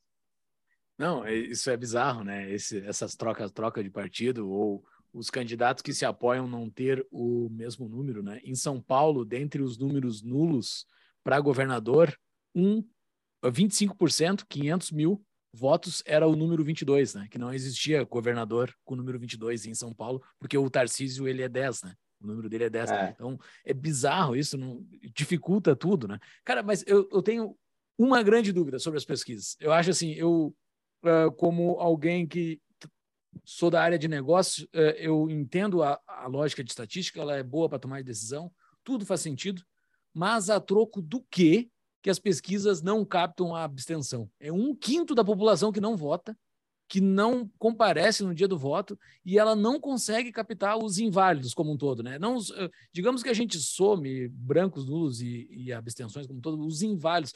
Por que, que é difícil captar isso, cara? Não, não consegue pegar no. Porque não bota na primeira pergunta ali. Cara, tu vai votar? Não vou, sabe? Ou, por quê? Qual, é. qual é a tua tese para isso? Ah, eu assim, de forma eu, eu falei o um exemplo aí para vocês, onde eu, trocando a ordem das perguntas ou explicitando se votou ou não votou, mudava já a resposta das pessoas. Então, tem esse aspecto que a gente é, já falou. Mas outro aspecto, talvez, que seja importante, é o seguinte: a gente está perguntando para a pessoa como ela vai agir no futuro. Então, as pessoas nem sempre sabem, né? Então, como ela vai agir no futuro. Então, eu acho que talvez essa seja um, uma das questões que dificultam a mensuração, porque a gente está falando de uma, entre aspas, uma população flutuante. Uhum. Porque o cara pode falar que ele vai votar ou não, mas o que importa é lá no dia. E talvez as pessoas tenham uma intenção maior de votar do que chega lá no dia não tem. Por isso que é comum, tipo, nos Estados Unidos se usa bastante uma, um outro tipo de modelo que chama likely voter model, que é para você tentar prever a chance do cara votar, né? Então isso isso pode ser interessante. Eu sinto que os institutos de pesquisa agora depois do que aconteceu no primeiro turno, eles agora estão começando a abraçar isso mais. Então, você pode ver alguns que já divulgam. Então, o básico seria assim, para tentar explicar para vocês. Eu pergunto para o respondente, falo, qual a chance de você ir votar? Ah, o cara vai falar, ah, com certeza, provavelmente, provavelmente não, não vou.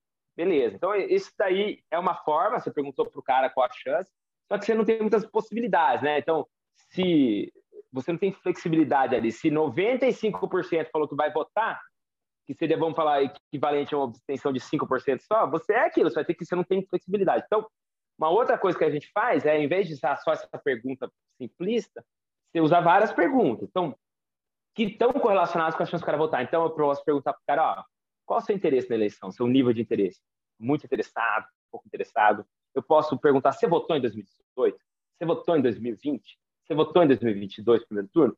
Se o cara votou nessas, a chance dele votar agora também é maior. Então, eu consigo usar perguntas assim para criar uma escala, vamos falar assim, para associar uma probabilidade do cara votar, e aí eu tenho mais flexibilidade. Falar, ó, vou pegar os, os 80% com mais chance de votar e vou como, ver como esses caras votaram. Então, esse eu acho que é o, o, caminho que o Brasil vai ter que seguir agora. Porque antes, como o voto era obrigatório, isso aí nunca foi muito desenvolvido no Brasil, né? Mas como a gente está num nível de abstenção ali já 22%, sabe, que é alto, cara, e, e pô, imagina, um erro de 20% que dá, faz nas suas eu acho que a gente é um momento de amadurecer esse modelo também. Então, eu acho que a gente está num momento de amadurecer que existem questões metodológicas que não são sobre a amostra, são sobre como a gente estimar a intenção de voto a partir daquela amostra para obter a melhor estimativa possível. Então, eu acho que a gente está caminhando para esse, esse lugar de amadurecimento. Mas eu não respondi direito a pergunta. Eu não sei, cara. Porque que não as pessoas, assim, eu entendo essa coisa do futuro, mas assim, é muito baixo o nível de, de voluntariamente o cara falar que vai não vai votar. Eu não sei se elas acham Talvez... que é algum que é crime. Social, Talvez que é crime, né? É, pô, vou ter que pagar a multa lá no TSE de 12 reais, sei lá quanto que é. 13 reais. É, eu não sei direito, tem, tem coisas que são difíceis de, de entender, né? É, é, é essa coisa desses erros não amostrais aí, de mensuração é, é muito complicado. Os caras tem uma parte que a gente entende, pô, faz a perguntinha direitinho, faz uma pergunta que faz sentido, mas tem todo um outro lado que é difícil demais entender o comportamento humano. Pessoal, uma pausa no nosso episódio para um questionamento. Bitcoin é ouro digital? É moeda? É um ativo? Vai continuar se valorizando no, no longo prazo? O Paulo Fux tem essas respostas. Para responder essas perguntas e muitas outras é que a gente montou o Concierge Bitcoin. O objetivo desse projeto é apresentar os ciclos de mercado do ativo, é explicar os incentivos econômicos que o sistema detém para continuar se valorizando no longo prazo, auxiliar em como comprar, transferir e armazenar de forma individual e segura, explicar como é que funciona a legislação brasileira em relação ao sistema.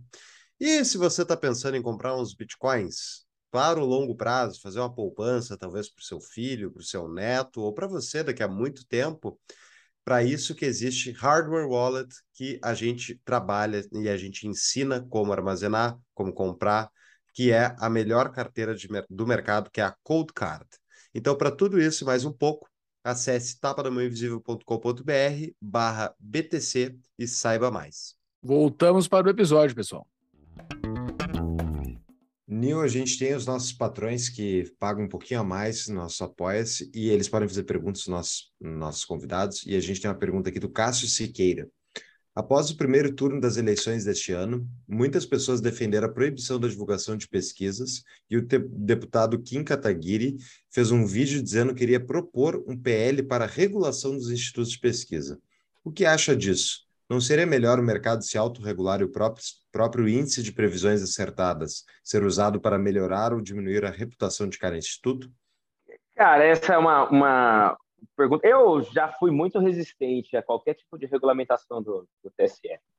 É, mas hoje em dia, é, eu acho legal forçar o registro, eu acho que dá, facilita a gente ter acesso a algum tipo de informação, né? Então, é, é nesse sentido, eu, eu, acho bacana. Mas a lei, a lei, eu acho que ela é inconstitucional.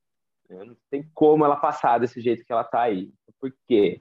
É igual sabe, o, o médico faz um tratamento de câncer para um paciente, o paciente morre, não quer dizer que o médico errou. Aí você vai punir, vai prender o médico porque o cara morreu, sabe? Se ele, se o médico cometeu um erro, você pode prender ele, mas se não, não. As pesquisas eleitorais é a mesma coisa. Acabei de falar para vocês aí sobre todos os outros tipos de erro. Então, e pior que isso na real, porque mesmo naquele caso lá que eu falei do exercício de física, mesmo naquele mundo idealizado, simplificado, onde só existe a margem de erro, mesmo nesse mundo, por causa daquela confiança que eu falei que é 95%, a gente sabe que só por causa da aleatoriedade, mesmo no mundo ideal, eu vou acertar, errar 5% das vezes. Por definição, é assim que funciona. Então, 5% das vezes, nós vamos aprender 5% dos estatísticos. É questão de tempo até aprender todos sem ter cometido nenhum erro, simplesmente porque existe uma aleatorização das coisas. Então, a lei, eu, já não gosto dela porque eu ia estar preso já há uns cinco anos, né? Eu já publiquei. Mas ela não, não é incoerente, não faz o menor sentido. E assim, eu tenho muito medo de, de alguma coisa de cobrar, porque, igual eu falei, é difícil ser de fato ter uma métrica óbvia se acertou ou não errou. Então, a, a subjetividade é muito grande para você querer fazer uma coisa mais do governo controlando isso aí, sabe? Tem todos os outros erros, não é só o erro amostral que conta, tem muita coisa. Então, eu acho que não é sobre olhar o resultado e tentar punir os institutos de alguma forma. Cara. Eu acho que é mais sobre a população entender melhor as metodologias. Talvez no registro tenha que ser mais claro sobre quais ponderações está usando, ou, igual eu falei aqui, fala, pô, a gente testa essas 10, vai escolher um, ou alguma coisa assim. Mas eu acho que é, vai errar, mesmo fazendo tudo direitinho. Sempre vai errar, e vai errar mais que a margem de erro falou, porque a margem de erro fala um aspecto pequenininho do problema. Né? Então, é, eu acho que, no fundo, as pessoas têm que talvez perceber que é, não tem a precisão toda que talvez esperem, porque não é só o erro amostral. E eu, assim, de fato, eu acho que as pessoas deveriam estar olhando agregador de pesquisa, não a pesquisa individual. Olha o agregador, cara, é muito mais razoável, os resultados são mais robustos, você entende melhor o que está acontecendo, você entende as diferenças. Porque o agregador ele abraça as diferenças, né? Aí as um agregador bom que nem teu, né? os um é, agregador bom que nem o teu, porque daí os, os grandes começaram a fazer os agregadores deles que só botam os grandes. Daí, é, daí eles se abraçam, eles viagem, botam todos no mesmo é. brete. Botam todos no mesmo é, erro. Aqueles agregadores é, e, e, e assim, uma classificação e uma classificação super subjetiva de quais institutos eles deram um ranking A e vamos colocar esses caras aí, né? Ah, é muito, é, é, é muito palhaçada. É, eu não acho que o papel é esse. O papel Exato. não é eu catar e falar, ó, isso aqui é real. É, o papel é eu facilitar o acesso à informação. Então, quando eu ponho cenário diferente, é para você olhar e decidir lá você mesmo. Eu, eu quero que as pessoas possam formar a própria opinião sem serem manipuladas. Esse é o que eu quero. Então, eu acho que passa por isso. Né? Acho que Passa por isso. Porque pesquisa eleitoral é um, é um tipo, um subgrupo de uma coisa chamada pesquisa de opinião. E a única forma da gente saber a opinião do povo é fazendo pesquisa de opinião. Então, uma lei dessa que quer tentar vetar a pesquisa eleitoral, ela está vetando pesquisa de opinião, a gente nunca vai saber mais a voz do povo. Aí vai ser, cada um fala o que pensa, você não sabe se a maioria das pessoas concorda ou não, e a gente nunca vai saber. Né? Então, eu acho que de opinião é algo importante, super importante, para a democracia mesmo. Né? E assim, a primeira versão do projeto de lei, eu achei bizarro que os não sei se vocês viram, né, mas não. foi usado como justificativa para punir os institutos uma pesquisa de opinião que falava que as pessoas davam importância para as pesquisas publicadas. Pô, mas se aquela pesquisa estava errada também, entendeu? Bizarro, parece aquele erro circular que dá na Excel se você faz uma tela referir a própria. Tem o menor sentido. Então, assim, essa lei, sabe, eu acho que ter uma discussão lá no, no Congresso, eu acho que seria relevante, sabe? Seria legal, porra, de repente, se ela pelo menos fomentar isso daí, uma discussão, eu acho que já é uma coisa legal, mesmo que talvez não mude nada, mas como lei, punição de estatístico responsável pela pesquisa, ela, eu acho que ela é inconstitucional. Eu, eu tenho um sócio, meu sócio é advogado, ele garante para mim que é inconstitucional. Mas isso já não está valendo muito mais. É, ser constitucional ou é, não, vai, não, não vai hum. afetar muito. Ninguém se importa com a Constituição mais. O... É. o... Mas uh, uma coisa que seria legal seria ver, assim, claro, não obrigar, mas pelo menos alguma certificação, alguma coisa assim, que algum certificador de fora pudesse ver as bases de dados, né? Mas isso, isso seria interessante, assim, tipo um leigo ver as bases de dados ou obrigar que o governo visse, óbvio que não, mas que pelo menos tivesse um, alguém de fora que pudesse validar, tipo, é, seria tipo um ISO, assim, né? Tipo, ah, alguém conseguiu ir lá auditar aquelas tuas bases de dados para saber se ela tem alguma lógica, porque talvez, porque isso não é bom, não é, uh, isso é bom para a empresa que é auditada, né? Uh, porque ela pode estar tá tendo um erro ali dentro que ela não está vendo, ou algum planilheiro lá é. botou uma fórmula errada, sei lá, alguma coisa assim. É, eu, eu, eu acho que você tem um, um ponto aí, Júlio. Tenho, eu tenho um amigo meu que é estatístico, especialista em pesquisa também, Rafael Nishimura, ele, ele fala muito disso. Eu acho que assim, você está falando um pouco sobre reprodutibilidade da ciência. Sacou? Então, eu, o cara, por que não dar o banco de dados, talvez até com as variáveis de ponderação que colocou? A questão é sobre as variáveis de ponderação, sabe? Porque elas que vão mostrar a subjetividade da coisa, mas poderia ter o banco de dados, acho que seria algo que, como sociedade, a gente teria a ganhar, né? Porque assim, mas assim, e os institutos conceitos... eu acho que ganhariam. É, mas tem conceitos que são complicados. Então, essa, a subjetividade, eu acho que é difícil lidar. Eu vou tentar fazer um exemplo aqui, mas é um pouco diferente. Vamos ver o que vocês acham. Tem dois tipos de estatística fortes, assim, que são essencialmente uma, quase uma guerra de séculos interna. Você tem uma que chama, vamos falar, é, inferência frequentista e a outra que é Bayesiana. Então, a frequentista é aquela lógica, você joga o dado várias vezes, quantas vezes quanto deu um, dois, três, vai dar mais ou menos um sexto, então essa é a probabilidade da carne. Tem a outra, que é mais subjetiva, que abraça a subjetividade, que é essa Bayesiana, que é mais assim, ó, eu acho que é um sexto cada lado. E, e assim, você pode pôr a sua opinião lá dentro, né? E aí, como você está colocando sua opinião, as coisas ficam é, não fica tão tangível, né? Então tem todo um debate. Pô, mas você vai impor a sua opinião nos outros? Não é, não, não é. A gente quer uma coisa que seja mais direta, objetiva. Então aí, que, que esses caras desse dessa vertente subjetiva sugerem que eu acho que pode ser uma coisa interessante aqui é o que você divulgar os dados sem o peso da sua opinião e aí você pode pôr o peso da sua opinião. Então, seria fazer essa distinção. Então, talvez os dados sem a ponderação poderia ser um caminho, porque aí outra pessoa pode pegar aquilo, tentar e ver se chega em algo semelhante. É, mas aí tem que tem, eu acho que isso aí requer uma maturidade que eu acho que a gente não tem. E assim, o meu medo seria que ao invés disso começar a criar métricas de certo errado, certo errado, certo errado e punir todos os institutos. Eu, sim, eu acho que vai cair para o lado da punição e não para o lado do, do, sabe, de divulgar informações científicas de, de, de reprodutibilidade na ciência, que acho que é algo importante. É, mas eu fico vendo assim, tipo, eu trabalho em, em finanças, né? E é muito legal eu conhecer um outro gerente financeiro, quando eu converso com algum outro, para perguntar sobre coisas que ele está fazendo dentro da, da empresa dele, entendeu? Que daí eu, eu converso sobre práticas que talvez eu não estou me questionando. Talvez não seja nem algo público, seja algo uh, técnico entre eles discutindo, pô, aqui eu usei a ponderação por causa disso, disso, disso, blá, um questionando o outro, ah, não, mas será que não seria melhor tu usar isso, sabe? Para chegar num um, um número que na pesquisa da sexta-feira chegue pelo menos próximo ao resultado da eleição, entendeu? Se todos chegarem, é, é uma... seria melhor, entendeu?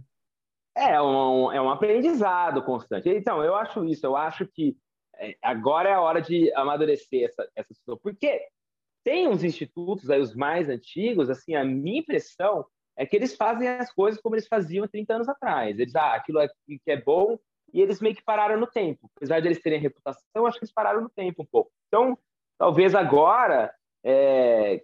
porque assim, em algum sentido, esses institutos grandes, eles eles têm que puxar também, eu acho, sabe? Assim, tudo bem que o Ibope não tem mais, é o IPEC, mas, sabe, então ficou uma lacuna ali, mas o Datafolha eles nunca falam de ponderação, eles nunca falam de nada dessas coisas. Então, eu acho que é hora, talvez, de começar a falar sobre essas coisas, né?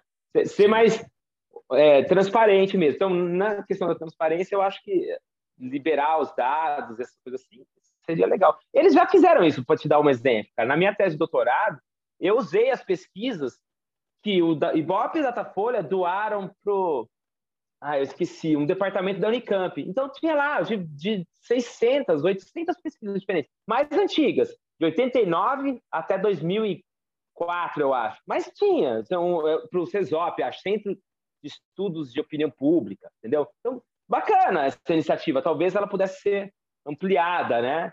Legal. Melhorada. Nós temos uma pergunta de uma patroa, a Jemelin. Uh, é de um assunto que a gente falou um pouco aqui, mas ela faz uma pergunta um pouco mais específica. É comum verificar semelhanças de opinião, uh, é, é, é, comum verificar semelhanças na opinião política dentro de grupos com o mesmo grau de escolaridade, classe social, localidade, idade, etc. Nesse sentido, qual a estratégia usada para determinar os grupos de amostragem de forma a evitar que apenas determinado grupo seja representado nas pesquisas? E como é determinado o tamanho da amostragem necessária para melhor representar a população brasileira? É, assim, tem essa questão, né? Então, assim, não só tem como ela é relevante, é, e vale não só para opinião, não só para quem você vai votar, vale para quase qualquer coisa. Então, assim, tem uns estudos que já foram feitos aí com o censo em 2000, sei lá que qual que é ideia que você faz, você compara as pessoas que moram no seu quarteirão com as outras, né? E você vai ver quem mora, eles, olharam acho que 30 variáveis diferentes entre renda, um monte de coisa. Todas essas variáveis, quem está próximo um do outro é mais parecido. Então, as pessoas que moram próximas em si são mais parecidas. Então, a telefônica, quando eu faço, eu seleciono os números de telefone, tá? É, é, eu espalho naturalmente no Brasil inteiro. Então, não é, não é tão relevante esse problema. Porque é aleatório no Brasil inteiro sabe, 200 milhões, não tem tanto problema. Na presencial, tem o problema. Por quê? Porque eu tenho que escolher alguns poucos municípios, porque eu não tenho capacidade de mandar o entrevistador viajar para qualquer lugar, né? Assim, então, eu tenho que limitar o número de municípios, então eu sorteio um município. E dentro dos próprios municípios, eu também não posso falar para o cara, ah, faz uma entrevista aqui na Zona Leste, outra na Zona Norte, outra na... Você, tem que concentrar as entrevistas também. Então, o que é normal fazer? Você é, vai selecionar alguns poucos quarteirões dentro de um município e fazer a pesquisa lá. Tá?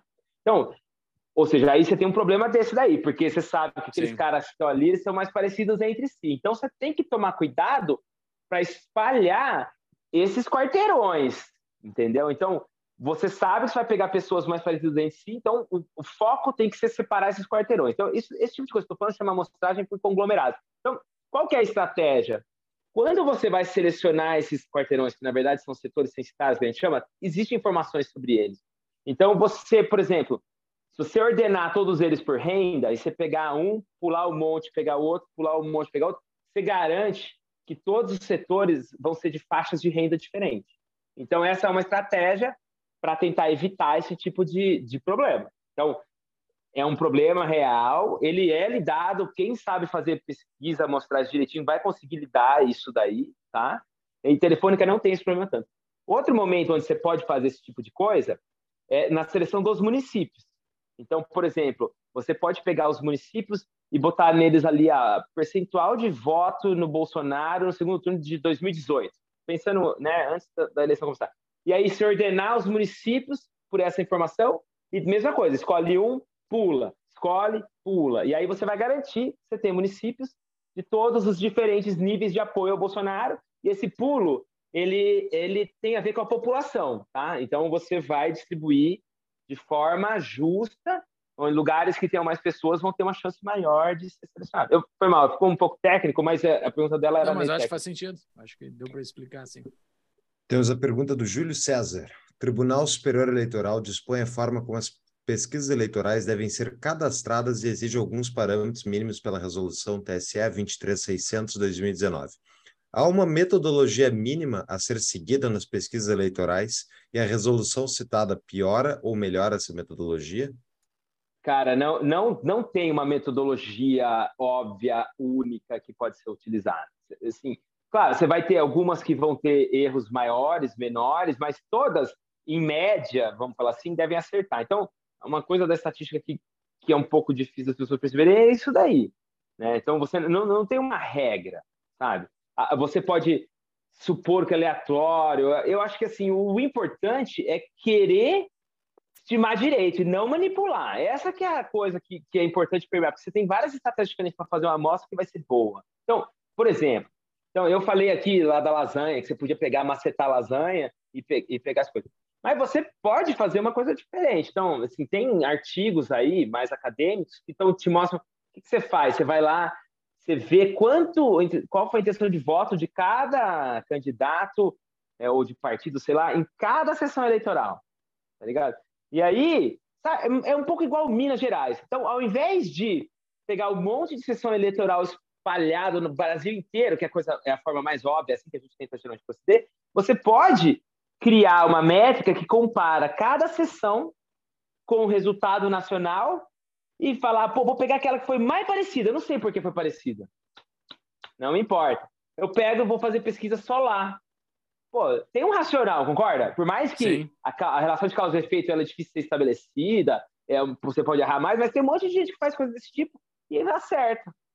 Então não tem, só que isso aí não tem nada de aleatoriedade, que é o princípio básico de qualquer coisa que você fizer de pesquisa eleitoral ali, entendeu? Então, na estatística tem essas rachas, igual falei, que é uma coisa mais subjetiva, coisa mais objetiva, e todas elas têm aspectos positivos e negativos. Então, eu não acho que cabe ao TSE dizer que tipo de metodologia pode ser utilizada. Uma que a gente vai, se a lei tivesse sido votada há cinco anos atrás, ia falar que não podia ter telefone, sabe?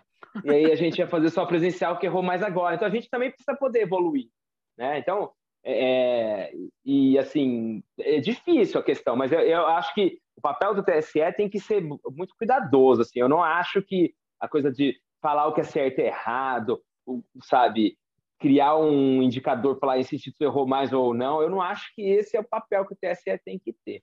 Né. Agora, eu acho que uma discussão aí maior no Congresso com vários especialistas, eu acho que só tem a ganhar, né? Essa conversa, eu acho que ela seria boa. Mas eu acho vai que terminar tem que tomar muito cuidado sobre o papel do TSE. Essa é, vai terminar em lei isso aí. com certeza. Com certeza vai aparecer um histriônico lá para transformar em lei. Tem uma pergunta aqui mais polêmica do nosso patrão, Antônio Luiz Calmon Filho. Por que as pesquisas somente erram e muito a favor de candidatos de esquerda? Ah, eu não, eu assim, eu não tenho essa percepção, então eu não sei muito como responder, né? Assim, o que eu eu gosto de pensar as coisas que um racional porquê dos erros. Então, assim, eu não vou ficar falando sobre má intenção de ninguém. Eu vou falar sobre metodologia. Então, na a metodologia em si, qual, eu, pensando em telefônica e presencial. A telefônica, claramente, 10% mais pobre da população está sendo não é ouvido. Então, esse é um problema. Você poderia falar que elas, então, provavelmente vão ser mais pró-Bolsonaro do que as outras, sabe? Nesse momento dessa eleição, nessa geografia do voto, né? A presencial depende da geografia do voto, porque depende de onde tem porteiro. Mas é, é, esses aspectos, eles podem afetar o resultado da, da, pesquisa e eles podem estar correlacionados com o voto, né? Mas, por exemplo, a coisa do data povo. Se, por algum motivo, é, quem ia votar no Bolsonaro começa a desconfiar das pesquisas, não gosta das pesquisas, mas não quer mais responder para as pesquisas, quem você acha que vai ser privilegiado na, nas pesquisas que são feitas? Quem falou, quem falou que ia votar no Lula. Então, depende do porquê que isso acontece. Tá? Então, eu acho que tem explicações que poderiam ser má intenção de alguns poucos institutos, pode ser.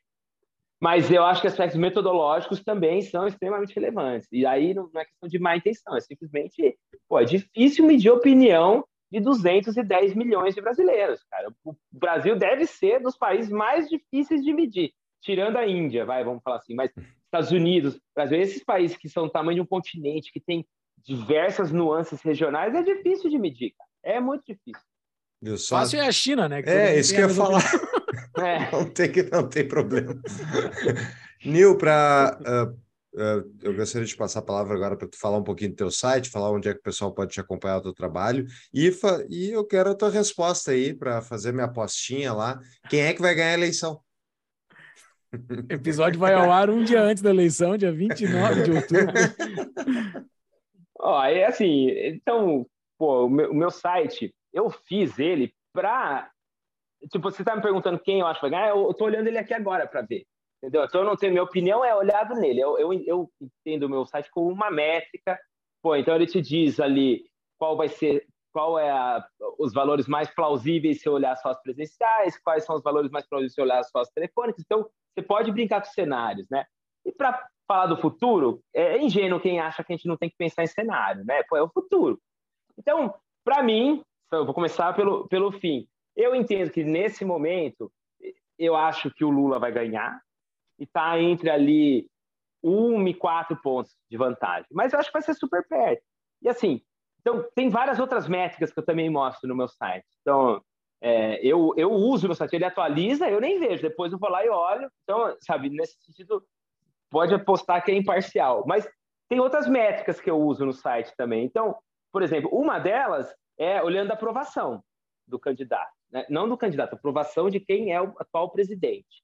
E aí, se ele está concorrendo à reeleição ou não. E essa, esse modelo né, é um modelo que o, o vê como que os outros presidentes em outras eleições que ocorreram aí no último século, que tinham aprovação X, ganharam ou perderam. Então, a aprovação do Bolsonaro agora, ela está boa, comparando os históricos, ela tem aumentado. Então, assim, esse outro modelo me diz que o Bolsonaro está aumentando a chance dele de ganhar.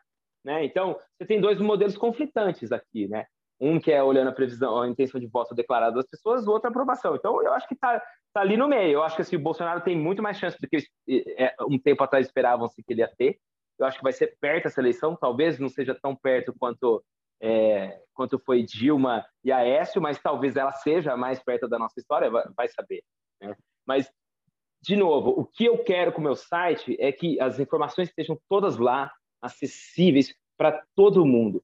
Mas os modelos, cara, os modelos são suposições. Tem um estatístico genial que falava assim: todos os modelos estão errados. Alguns são úteis, mas todos estão errados, por definição. É uma simplificação do mundo. Talvez, né, assim, historicamente, pelo menos no meu site, eu tenha acertado mais que o Instituto de Pesquisa, mas é uma eleição difícil de, de saber, né? Então, minha previsão é essa: o Lula ganhando, intervalo pequenininho ali, entre 1% e 4% no máximo. Não, só que essa questão que tu falou do, do modelo, isso é uma coisa muito, muito importante, né? E, é, é porque isso não se aplica só para pesquisas eleitorais, mas qualquer modelagem que o ser humano fizer da realidade, botar num modelo, obviamente vai ser menos complexo do que a realidade. Então, o modelo nunca vai ser a realidade. Então, o teu modelo sempre e, vai ter uma chance de erro. E baseada no passado. Você olha para trás para prever o futuro. Então, você sabe que errou, simplificou no passado. No futuro, é uhum. difícil, né? Tu olha para trás, pergunta para uma pessoa com problemas cognitivos o que, que ela vai fazer no futuro. tem, tem, muita possibilidade de dar errado isso. Mas olha só, o, o Nil, uh, olhando no teu site, eu estou dizendo que Bolsonaro vai ganhar porque as pesquisas por telefone, Bolsonaro está com um ponto na frente, né? Somente pegando as pesquisas por telefone, é. Bolsonaro está com um ponto na frente. É. E aí, por que isso? Porque uh, os últimos três dias só foram é, divulgadas pesquisas dos institutos que sempre tem o Bolsonaro mais na frente. Né? Então, é como para o modelo aqui, é como se tivesse quatro dias e só saiu essas pesquisas. Na hora que entrar as outras, vai provavelmente dar uma amenizada. Mas a telefônica é isso, tá pau a pau, cara, tá perto tá perto. Eu acho que a seleção vai ser bem próxima. Né? Não sei se ele tem força para virar, mas eu acho que vai ser bem próximo.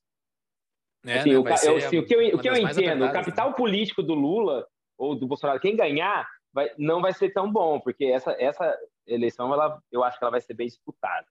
Uhum. E só um, uma ponderação ali no, na, tua, na tua análise sobre reeleição ali, que é bem legal, pessoal. Uh, indico que vocês analisem. Eu só vi uns pontos ali que eu achei meio estranhos. Tem o Mugabe ali no meio, tem o Medvedev. Esses caras são confiáveis para tu pegar os pontos deles? Porque são, são sociedades que não têm uma democracia pujante, né? Medvedev pegando a Rússia lá, pela... não dá para confiar muito. Dá? Ah, é? Sim, eu, cara, eu coloquei tudo. Ó, sempre dá para melhorar, né? Sempre dá para colocar ou usar uma avaliação subjetiva, ou talvez até mais objetiva, tem indicadores aí de fraude, etc e tal, em lugares. Mas eu coloquei tudo ali. É, mas esse modelo ele pode ser atualizado. Inclusive, Sim. esse é um modelo que faz algum tempo que eu não atualizo. Assim, acho que não tenho eleição ali nos últimos quatro anos, eu acho que eu não atualizei. Então, ele é baseado assim nas eleições de, sei lá, 2018 para trás, alguma coisa assim. Sim. Sempre dá para melhorar, né? Sim. Mas é, esse é o caminho, entendeu? É, é, o que, por que, que eu gosto, eu estou mostrando essas coisas aqui? Para, de repente, alguém como você olha e fala, pô, mas ele colocou aquela ali, de repente dá para melhorar. Pô, vai lá, faz mais uma nova versão, melhora isso aí. É assim que a Sim. ciência caminha, é Exato. assim que você vai testando as coisas. Então, pelo menos tem alguma fundação em comum, né? Mas, assim, sempre dá para melhorar, né? Sempre dá para melhorar. Muito bom. Cara, sem palavras para te agradecer pelo teu tempo aí, dividir o teu conhecimento conosco, né? Porque acho que a gente precisa disso na, na nossa sociedade, né? de conversar um pouco, as pessoas que têm conhecimento para passar, dividir com todo mundo aí, para diminuir essas tensões, porque tá tenso. Amanhã, né? Hoje é sábado, quem está nos ouvindo, hoje é sábado. Amanhã o Brasil vai estar tá é. fervilhando, tomara que não seja, não, não, não ocorra muitas tensões, assim, além do, além do debate, não vá nada pro físico, né? Porque aparentemente está na beira disso já, né? Pelo amor de Deus, o pessoal tá muito nervoso. Mas valeu, cara. Obrigado e, por tudo. Dica de livro, Nil. Dica de livro. É, eu só quero só fazer um, comentáriozinho antes no que o, Júlio falou. Assim, eu, eu entendo que é isso. A gente tem que discutir essas coisas. Eu, eu entendo. Eu acho que estatística é importante para a democracia, para o pleno exercício da cidadania, vamos falar assim. Porque ainda mais hoje em dia são tantas informações ali. Se você não conseguir é, saber o que, que, você tem que olhar para confiar numa fonte ou, no, ou, outra, você vai, você vai ter que estar confiando em opinião especialistas, você é refém. E eu gosto de imaginar um futuro onde cada um pode fazer formar sua própria opinião sem ser manipulado. Então, eu acho que é fundamental. Então, eu, ao invés de tentar ter leis que vão é, proibir novas informações ser geradas, vamos talvez pensar o que, que é importante ser divulgado para as pessoas poderem avaliar por si só o que é relevante é, ou não, né? Ô, Paulo, o que você perguntou agora? Esqueci. dica de livro. Ah, dica de livro. Ó, eu em português, né? Então, eu. Tem poucos livros em português falando sobre pesquisa. Então, é, é uma pena isso, né? É assim, eu, no meu site, eu tenho alguns posts que eu tento, alguns até bem longos, poderia até falar que é um capítulo de um livro, de repente, que eu acho que ali pode ser uma fonte de informação, mas sem ficar puxando, sei lá, pro meu, a sardinha para o meu saco, eu acho que talvez o livro, que é um livro que eu gostei muito que, quando eu li, é um livro do Alberto Almeida, que chama é, A Cabeça do Leitor. É um livro bacana, em português. O, o, Alberto é um cara que escreve muito bem, assim, eu conheço ele, né? A gente já trabalhou muito junto, até a gente nem trabalha hoje em dia juntos, mas eu, eu vou recomendar esse livro. Eu acho que é um livro que ele te traz insight sobre é, como as pesquisas são feitas, mas ele, ele também, o que para mim, eu lembro quando eu estava escrevendo doutorado foi importante para mim, ele, ele te ajuda a entender a cabeça dos players principais, que são o Instituto de Pesquisa, os políticos, né? E, e, os, e, os, e as mídias, né? Os jornais, jornalistas, que cada um quer coisa diferente do resultado das pesquisas eleitorais. Então, eu acho que essa, esse capítulo que o Alberto tem lá no livro dele é muito legal para você entender por que, que cada um fica focando num aspecto diferente do resultado.